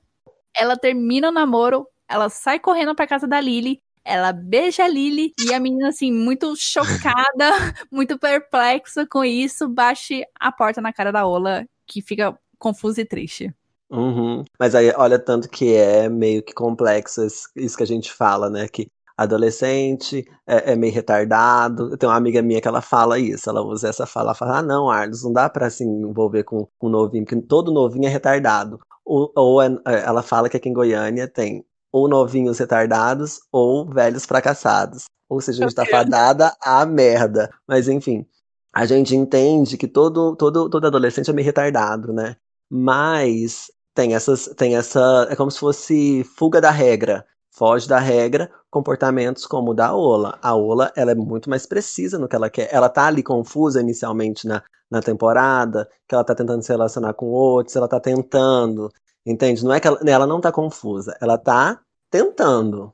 Ela tá uhum. experienciando o negócio, ela tá. Porque ela tem um interesse, ela sabe o que ela quer. Naquele momento ela quer o Otis. Mas o menino não desenvolve, cara. Tá pior que o couro da pica, não vai nem fica, entendeu? Uhum. E aí, e aí, aí? Aí tem uma hora que ela fala, não, chega. Chega que eu não sou burra. Chega que eu não nasci ontem. Dá licença. Tira o pé da minha janta, porque desse jeito não vai dar. E nesse exato momento, realmente, eu agora eu concordo com você, que o Otis, ele foi escroto. Porque é uma pessoa que é uma pessoa folgada, que tem tudo de mãos beijadas, aí quando não tem, dá um, dá um ataque de pelanca. Aí depois ainda tenta usar a colega e falar que ama ela. Ama na onde? Não sabe nem o que é amor. Dá licença. Vamos dar um tapa na cara dele, Dônia? Vamos baixar lá e dar uns tapas na cara desse personagem? Fiquei nervosa agora. Bora. Mas não, é e quando você isso. falou, quando você falou que ele não sabe o que é amor, me veio aquela música. I wanna know where love is. I want you to show me. Você conhece a música? I wanna feel the Adoro. love. Entendi o, o, o, o link da música. Adorei, é isso mesmo. Tinha que tocar isso aí lá na hora. Voltando, vamos lá, vamos seguir em frente. A gente já desviou demais.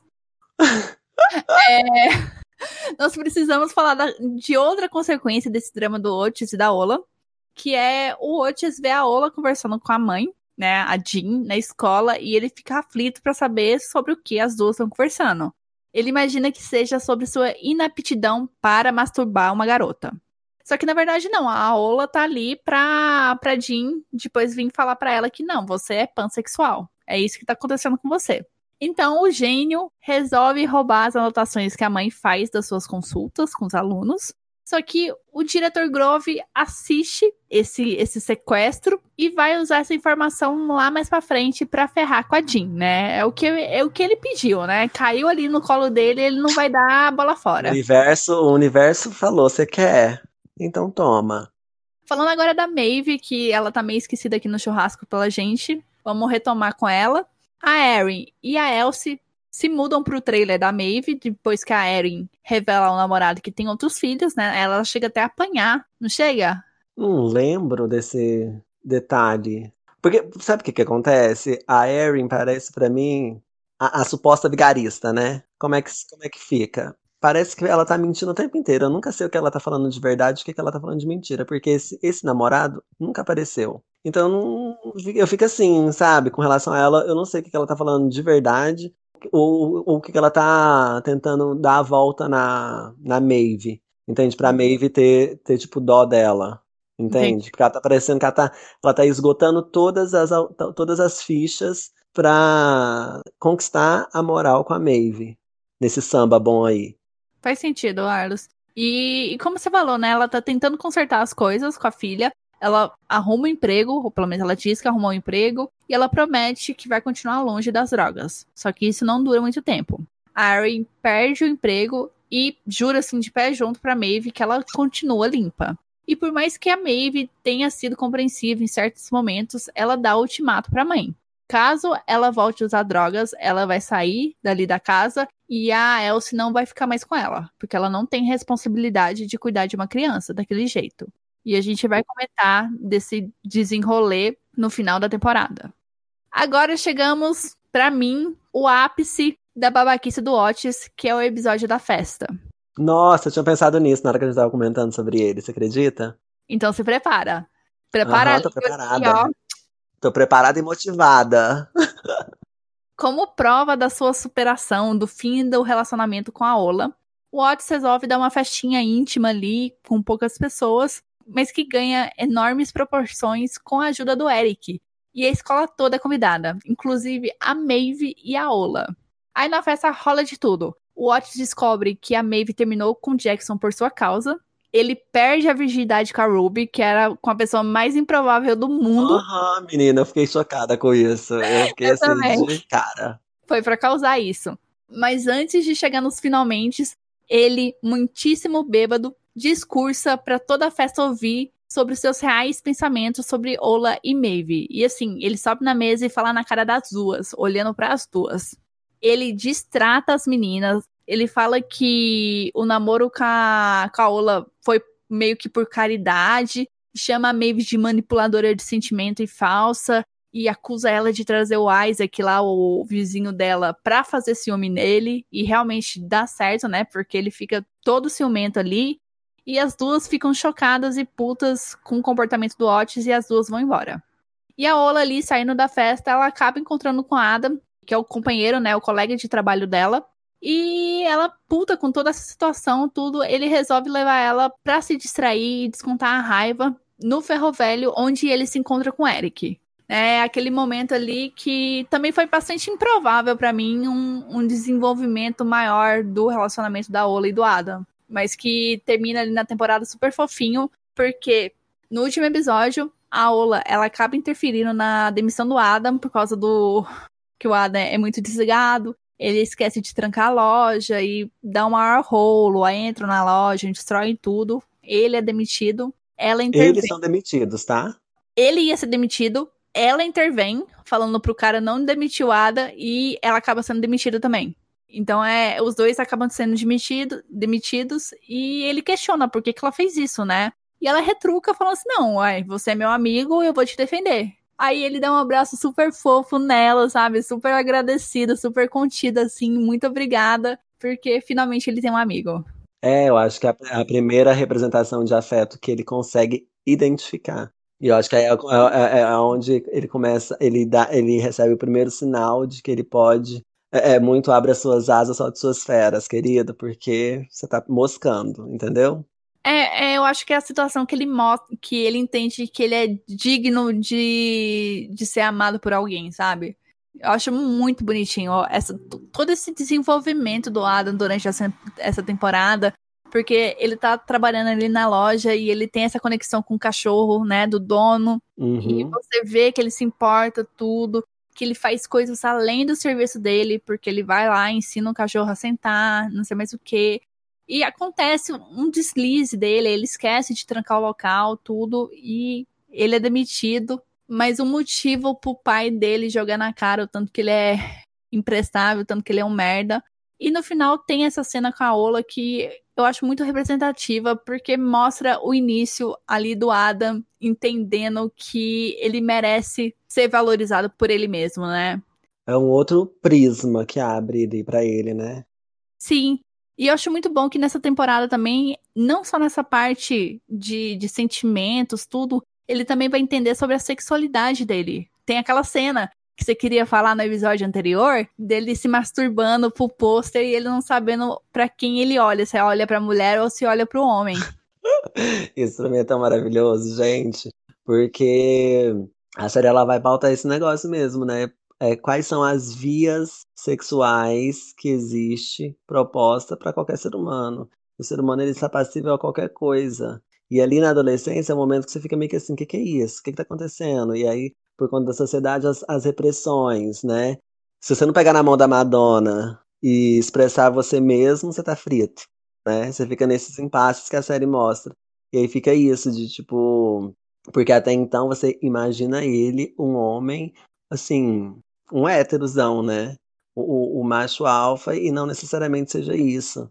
Que nem ele mesmo, porque isso está na cabeça dele. Foi, foi introjetado de uma forma que. Não, não por ele, dá, fica muito claro que não é por ele. E aí, aí esse momento é maravilhoso, né? De que eu acho que ele representa a bissexualidade na série. Não só ele. A, você falou da a Ola é a pansexual, né? Uhum. E porque eu, eu ficava imaginando, ah, a Ola é a, é a bissexual da série. Mas eu acho que ele, na realidade, é o bissexual da série.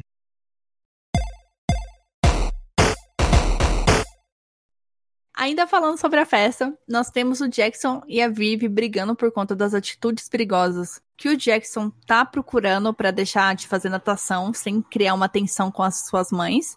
É, ele, a mão dele curou, já que curou, vamos voltar para natação com toda a força possível, porque tem campeonato, etc, etc. Aí ele tava tentando arrumar outra, outra desculpa se, se mutilar ali, se machucar de novo para tentar barrar essa vontade da família dele, né?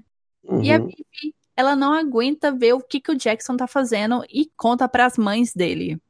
Aí o Jackson tem uma conversa assim muito séria com elas, principalmente com a mãe loira, e eles se entendem. Naquele momento ele fica magoado com a traição da Vivi, ele considera aquilo ali uma traição porque ela não tinha direito de chegar e falando o que se passa com ele para as mães. Mas no final da temporada, eles se acertam e detalhe importante. A Vivi, ela desiste da investida naquele colega de turma dela, porque ela sente que pra conquistar ele, ela precisa virar uma pessoa assim mais interessante, uma pessoa ideal para esse menino e ela não quer virar isso, ela não precisa disso. Uhum. Né? Ela não precisa se, se modificar para as outras pessoas gostarem dela. E eu achei assim bonito, sabe? Lindíssimo isso.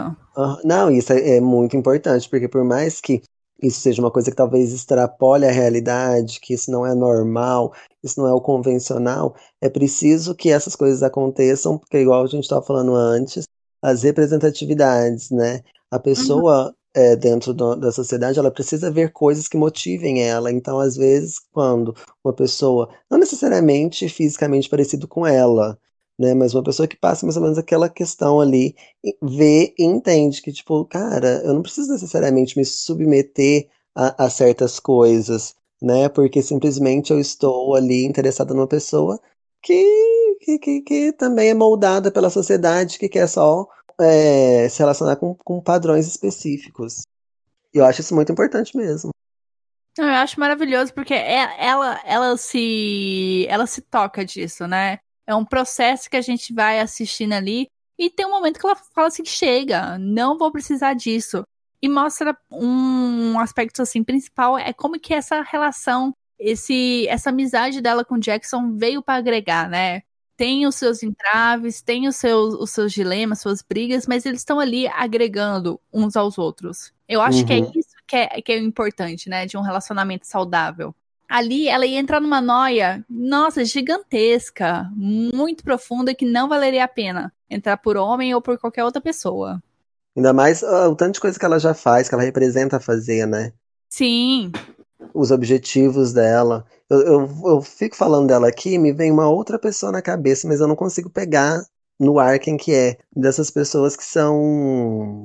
São, como é que fala? Focadas num objetivo. Ah, é a, é, é a Alex, de Mother Family. Apesar da chatice, escrotice dela, você consegue entender essa. fazer essa, esse paralelo? Eu consigo. De como que. Como, como, as, como. E isso é muito representativo hoje, representado hoje, é, em personagens femininos. Apesar de eu não, não porque agora eu não, não dou conta de parar pra pensar assim, rapidamente, se os homens também são desse jeito, sabe? Ou se é, é mais uma forma condicional deles. Eles sempre têm que preocupar com o, a excelência e o futuro bem sucedido. Porque para eles parece que tem muita coisa que vem de bandeja, né? Mas uhum. enfim, as mulheres agora é, é, tem, muita, tem muitas produções que pautam isso, de mulheres já organizando o futuro, sabe? Eu acho isso muito interessante. Não, eu concordo com você. Eu achei engraçado você conseguiu trazer Mother Family para esse podcast. Querida, eu, eu, eu tô me limitando, eu poderia ter trazido mais vezes, mas é porque para não ficar fazendo muita uma salada, né? mas, mas é, é isso. Vamos voltar para Sex Education. Lembra quando eu falei do roubo das anotações da Jen pelo Otis? Então, o diretor Grove, ele rouba as anotações do armário do menino e dá uma de Meninas Malvadas. O que é Meninas Regina Malvadas? George. Isso, ele xeroca tudo e espalha pela escola. Bem Meninas Malvadas. E é claro que dá merda, né? A Bem Jen... sexta série, né, ele? Bem sexta série. Dá merda, a Jen é demitida e expulsa e ainda de quebra descobre que o filho é responsável pela clínica sexual da escola. Então, assim, é uma batata quente que, que explodiu ali na cara da Jen. Como consequência direta disso, nós temos a detenção da Olivia, da Aimee, da Vivi, da Maeve, da Ola e da Lily por supostamente terem escrito difamações sobre a professora Sanders no espelho do banheiro feminino. E no meio do, do episódio a gente descobre que foi um, um, aluno que, que fez isso, né? Mas aí as meninas estão ali em detenção, tá uma torta de climão entre elas, até que a Aimee explode e confessa como que ela tá traumatizada com o assédio que ela sofreu no ônibus. Ah, é por conta de tanto que elas ficam brigando, né? Elas ficam brigando entre si ali. Acho que a Ola briga com a Maeve, né? Sim. A Olivia, a Olivia chama a Aimee de burra e a, e a Maeve fala que vai enfiar a caneta no olho dela. Eu achei isso maravilhoso, porque aquela Olivia é muito chata, cara do céu. Falei, ai, menina chata do caralho. Mas enfim, elas começam a brigar entre si, né? E a Aimee dá um rompante. Sim, isso porque o que, que acontece? Como detenção, a professora pediu para elas pensarem. Eu não sei se era para chegar a escrever uma redação, mas eu acho que era para pensarem alguma coisa que unam as mulheres, né? E tem esse roupante, como elas disse, da Aimee contando desse assédio que ela sofreu no ônibus e as meninas começam a compartilhar experiências semelhantes. A Olivia, ela conta que foi apalpada na estação de trem. A Ola fala que foi perseguida no seu caminho para casa. A Maeve conta que quando ela era criança, ela foi culpada por ser xingada por conta de alguns garotos que ficavam assim, meio que assediando ela por conta das roupas que ela usava. Teve um maluco que baixou as calças na frente da Vivi, no meio de um clube, sabe? Num lugar público, fazendo com que a mãe da garota proibisse ela de voltar lá, sabe? Ela ficou restrita de circular lá por conta de um, de um idiota. Então, uhum. esse compartilhamento dessas experiências e depois a ida desse grupo lá no Ferro Velho, onde o Adam apresentou para a Ola, acaba muito unindo as meninas, né? Eu acho que a professora pergunta ali no final da, da, da detenção o que que une elas, aí a Maeve acho que responde uma coisa assim, nada a ver, tipo chocolate, e é só para elas saírem dali. Só que você percebe que essa união vai ser duradoura, porque forma um laço, a Maeve e a Ola se entendem, elas superam esse rolê do, do Otis, e a Ola e a Lily se beijam. E no dia seguinte, eu acho que assim, essa cena foi de apertar o coração. Acho que eu terminei o episódio chorando. As meninas encontram a Aimee no ponto de ônibus para que ela não viaje sozinha para a escola. Eu uhum. achei essa cena, o Arlos, linda, linda, linda, porque, sério, é meu sonho. É meu sonho esse, esse entendimento, sabe, entre as mulheres, tudo. Sabe, essa reciprocidade, esse uhum. carinho, uhum. esse amor. É a sororidade, né? É, na, na forma mais pura. Uhum. Que de um tempo pra cá virou moda ficar falando disso, assim, se banaliza, né? Sempre as uhum. coisas, coisas muito importantes, elas começam a virar, elas banalizam.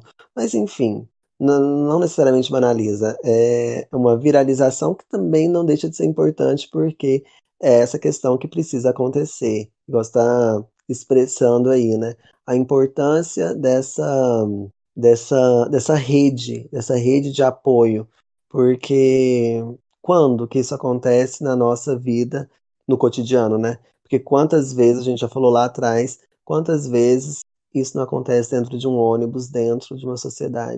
Quantas mulheres não passam por essa inconveniência na, no dia a dia delas, entende? E elas não vão ter, assim, de vez, assim, não sei, né?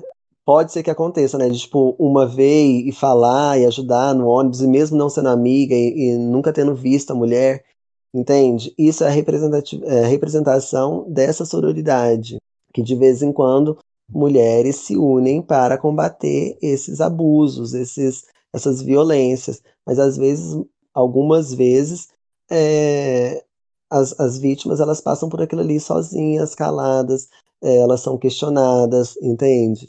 Elas uhum. são é, elas, elas são acusadas porque elas promovem aquilo, entende? Então a série, de certa forma, mostra que é muito importante que a mulher seja é, creditada, entendeu? Por outras mulheres, principalmente. Porque isso dá força, isso faz com que elas é, se curem dos traumas que, que elas sofrem e que é uma coisa e que essa cura ela não é vinda de um remédio, entendeu? Porque esse mal ele afeta o nosso psicológico. A gente tem que fazer terapia, a gente tem que fazer um monte de coisa. Muitas pessoas precisam de usar remédio, mas algumas vezes só os atos, né, de outras pessoas já curam essa problemática aí. Sim. E tem um ponto nessa, nessa representação, nessa, nessa situação que eu acho muito importante. Eu acho que assim, foi uma coisa que me chamou muita atenção é que em nenhum momento, a partir da, da hora que a Aime conta o evento que aconteceu no ônibus, nenhuma delas ali tá para julgar uma outra, sabe? Nenhuma delas tá fazendo pouco caso da experiência da outra, da situação, em nenhum momento. E para mim, esse acho que é o, é o ponto mais importante dessa sororidade, né? É não julgar, porque a experiência não é sua, você tem que compreender, tem que ter empatia. O mais difícil para mim, quando eu, eu vejo esses eventos de tipo abuso, de assédio em local público, é que tem homem apontando o dedo pra vítima, falando que ela é culpada, e mulher fazendo o mesmo também. Sabe? Quando eu vejo mulher acusando a vítima, de que, ah, ela, olha a roupa que ela tá usando, olha o comportamento Uhum. dela, isso me dói. E eu vou trazer, agora eu que chegou minha hora de fazer referência à série. Eu vou trazer uma cena de Glow, que também pra mim é muito impactante, que é quando a Ruth, ela tá lá conversando com o dono da emissora, tudo, ele quer fazer o programa, só que pra ele fazer, ele quer pegar ela, né? Quer, quer dar uns come nela, e a Ruth fala que não. Chega a Deb, a Ruth conta, e a Deb fala assim, uai, por que, que você não fez isso? É, é, é fácil, ai, fica com ele, dorme com ele e pronto. Sabe? É, é difícil quando você vê que uma mulher não tem empatia pela situação, porque é algo que, ok, ela não sofreu, mas, sabe, tá perto dela, é a realidade dela. Não vai ser a realidade dos homens, é a realidade dela. Eu achei muito importante isso que a série trouxe, porque são adolescentes, e adolescente tem um. Não só adolescente, mas o ser humano tem uma facilidade muito, muito grande de julgar as pessoas, né? Quando não está na sua pele, né? Quando o problema não é com você, é muito fácil para julgar as pessoas. E adolescente Uhum. também tem muito essa facilidade. Não tem essa. Não tem. Tato. É, não tem tato para empatia. Então, quando você vê essas meninas ali que estão cheias de rixa, têm suas desavenças, conversando, sem julgamentos, criando um lugar ali de suporte, de apoio, nossa, fantástico. E termina com elas ali no, no, no ônibus, mostra assim que palavras são importantes, sim, mas atitudes também são. Uhum.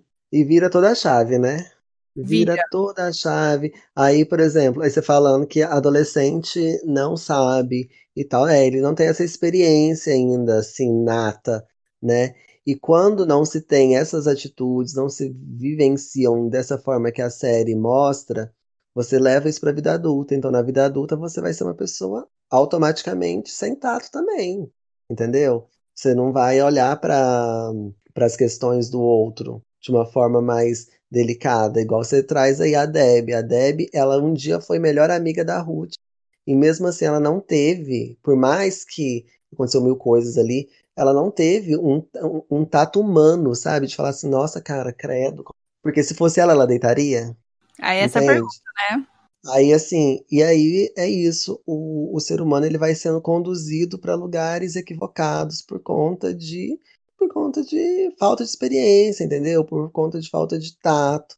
Isso é uma coisa tristíssima de se atestar, porque a gente vê hoje que a sociedade ela é doente, né? Por conta dessas faltas de vivências que você não adquire numa universidade, você não adquire numa escola, você adquire na vida. E aí você não se propõe. Você, se você não se propõe, você vai sendo levado, empurrado com a barriga.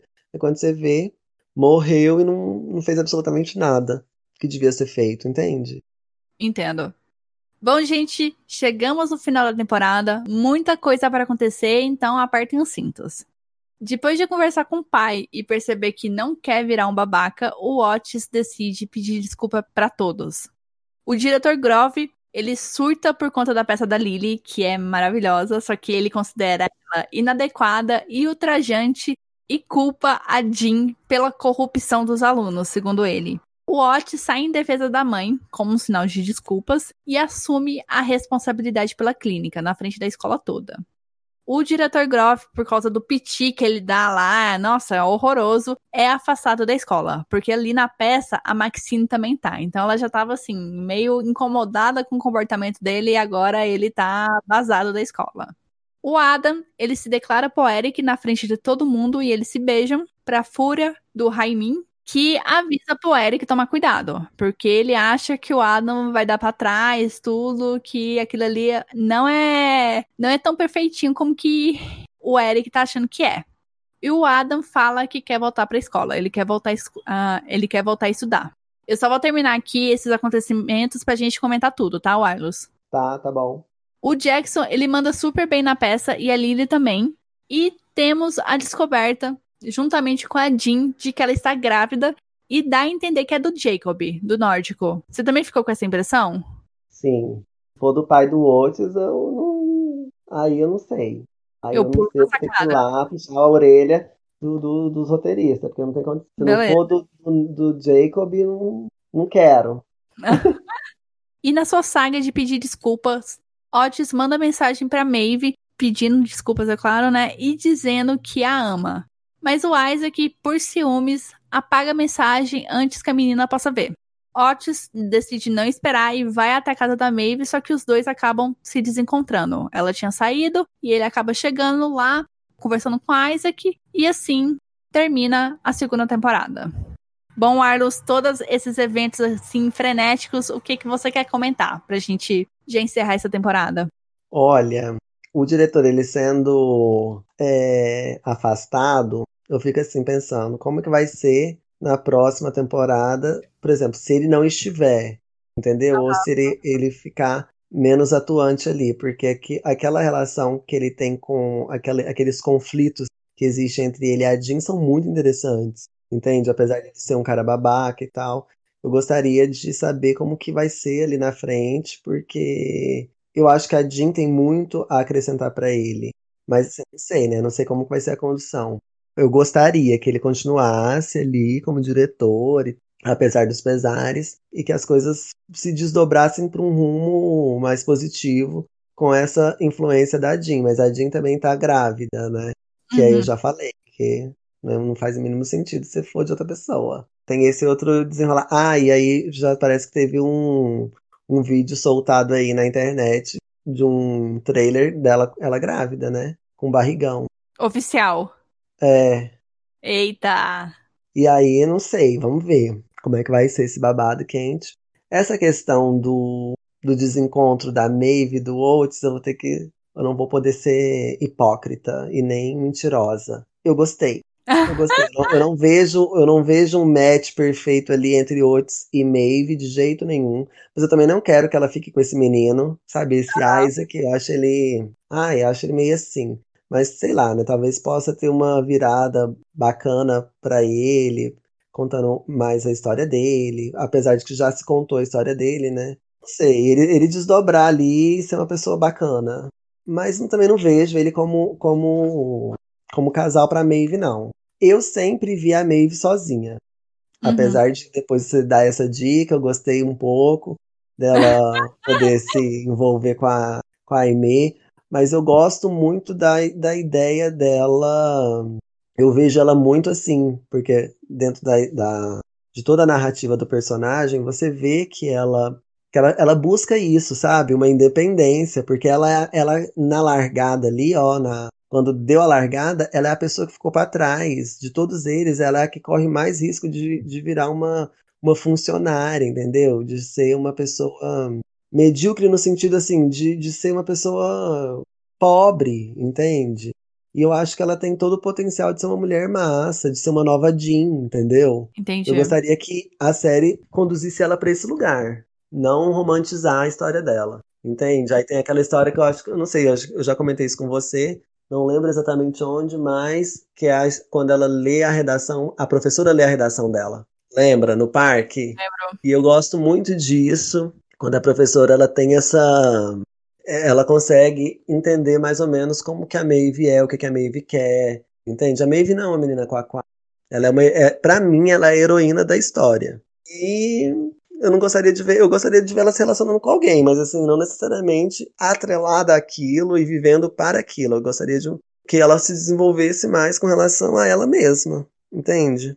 Eu gosto muito dela. Para mim, assim, óbvio que a Alissa Edwards, Sex Education e a Aimee. Mas a Jean é muito interessante também. Sem a Jean, a série não existe. Mas para mim, a Maeve é a heroína e eu gosto também muito dela. Parece que a terceira temporada vai ter um salto temporal. Isso é real? Isso, também tem esse detalhe. Ah, olha só. Tem esse porém, porque eu vi. Eu tô meio que assim, nervosa, que eu não sei se isso vai ser legal, se isso vai ser bacana. Será que eles vão estar na, na faculdade?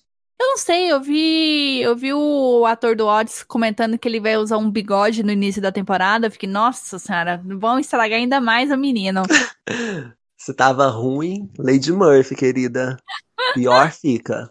Mas é, eu tô com expectativas, né? Porque não sei, tem mais para explorar ali no colégio, sabe? Eu quero ver quanto tempo vai ser esse salto temporal, né? Às vezes é só um ano, dois. Vamos ver. Uhum. É bom que dá uma refrescada, uma balançada ali. Sim. Chacoalha.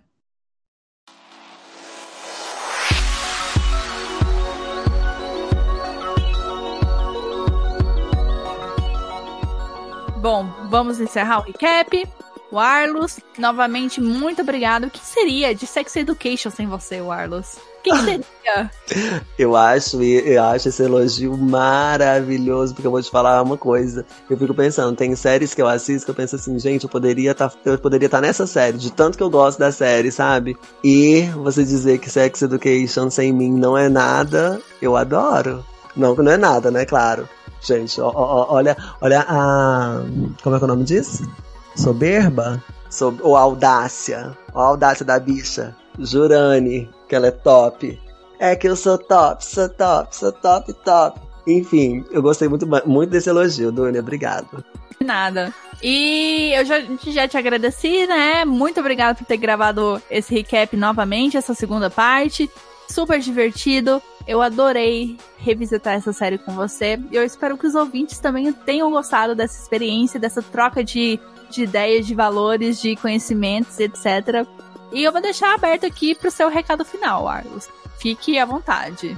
Tenho que agradecer a você também por permitir, né, voltar a essa série que eu, nossa, essa série ela foi maravilhosa. Como diz as drag queens, I'm so excited. Eu estive animado o tempo inteiro assistindo essa série. E depois que. Eu acho que eu já falei isso, gente. Vai ser repetitiva. Vou virar uma papagaia. Mas eu adorei saber que você, que eu indiquei a série pra você e você gostou. E a gente tá aqui fazendo esse recap. Lembrando da série que foi. E todo esse trabalho nosso com carinho pros ouvintes, né? É, porque a gente gosta da série, a gente quer que vocês eu acho que eu, eu, acredito que também que estão escutando gostam da série, mas quem também vier assim a escutar e não conhecer a série, que assista e goste da mesma intensidade que a gente, que tenha as mesmas impressões e que se tiverem novas impressões que compartilhem com a gente, porque essa série marcou os nossos corações, não foi, Dunia? Foi. Nossa, com toda certeza, principalmente essa segunda temporada. Nossa, eu adoro é, é, séries que elas são crescentes, sabe? Que, uhum. que elas, é, é, elas na segunda temporada elas, elas resgatam Tipo assim, você tava lá assim meio moca assistindo a primeira, aí termina, você fica com saudadezinha, aí depois vem uma segunda e te arrebata de uma forma que você nem tava esperando, de uma forma bem inesperada. Sim. Não, eu já tive esse começo, né, esse sentimento logo na primeira temporada, porque o episódio, o início é uma coisa, só que depois a temporada se desenvolve de outra. E a segunda, igual você falou, é uma crescente, né? Ela, ela te mexe, ela mexe com você emocionalmente, porque você tá muito envolvida ali com os personagens. E é umas tramas, é uns bololôs assim que você já tá entregue naquela história, né? Você já tá entretida e dói alguns desenvolvimentos, você fica alegre por outros, então é uma série muito comovente. Eu amo essa série, I love it. e bom, gente, o recap chegou ao fim. Te agradecer o Arlos, quero agradecer a vocês por acompanharem essas duas semanas de recap de Sex Education. Esperamos que a terceira temporada seja assim, um degrau acima da segunda, né? Se for possível, essa série melhorar ainda mais. E eu não sei quando é o próximo episódio, não sei quando, não sei sobre o que, porque a gente tá gravando esse, esse recap com uma mega antecedência. Recomenda Cast vai estar tá aí daqui a algum tempo. E é isso. Um beijo para vocês boa série, boa assistida de terceira temporada de Sex Education e até mais. Tchau, tchau. Tchau, queridos.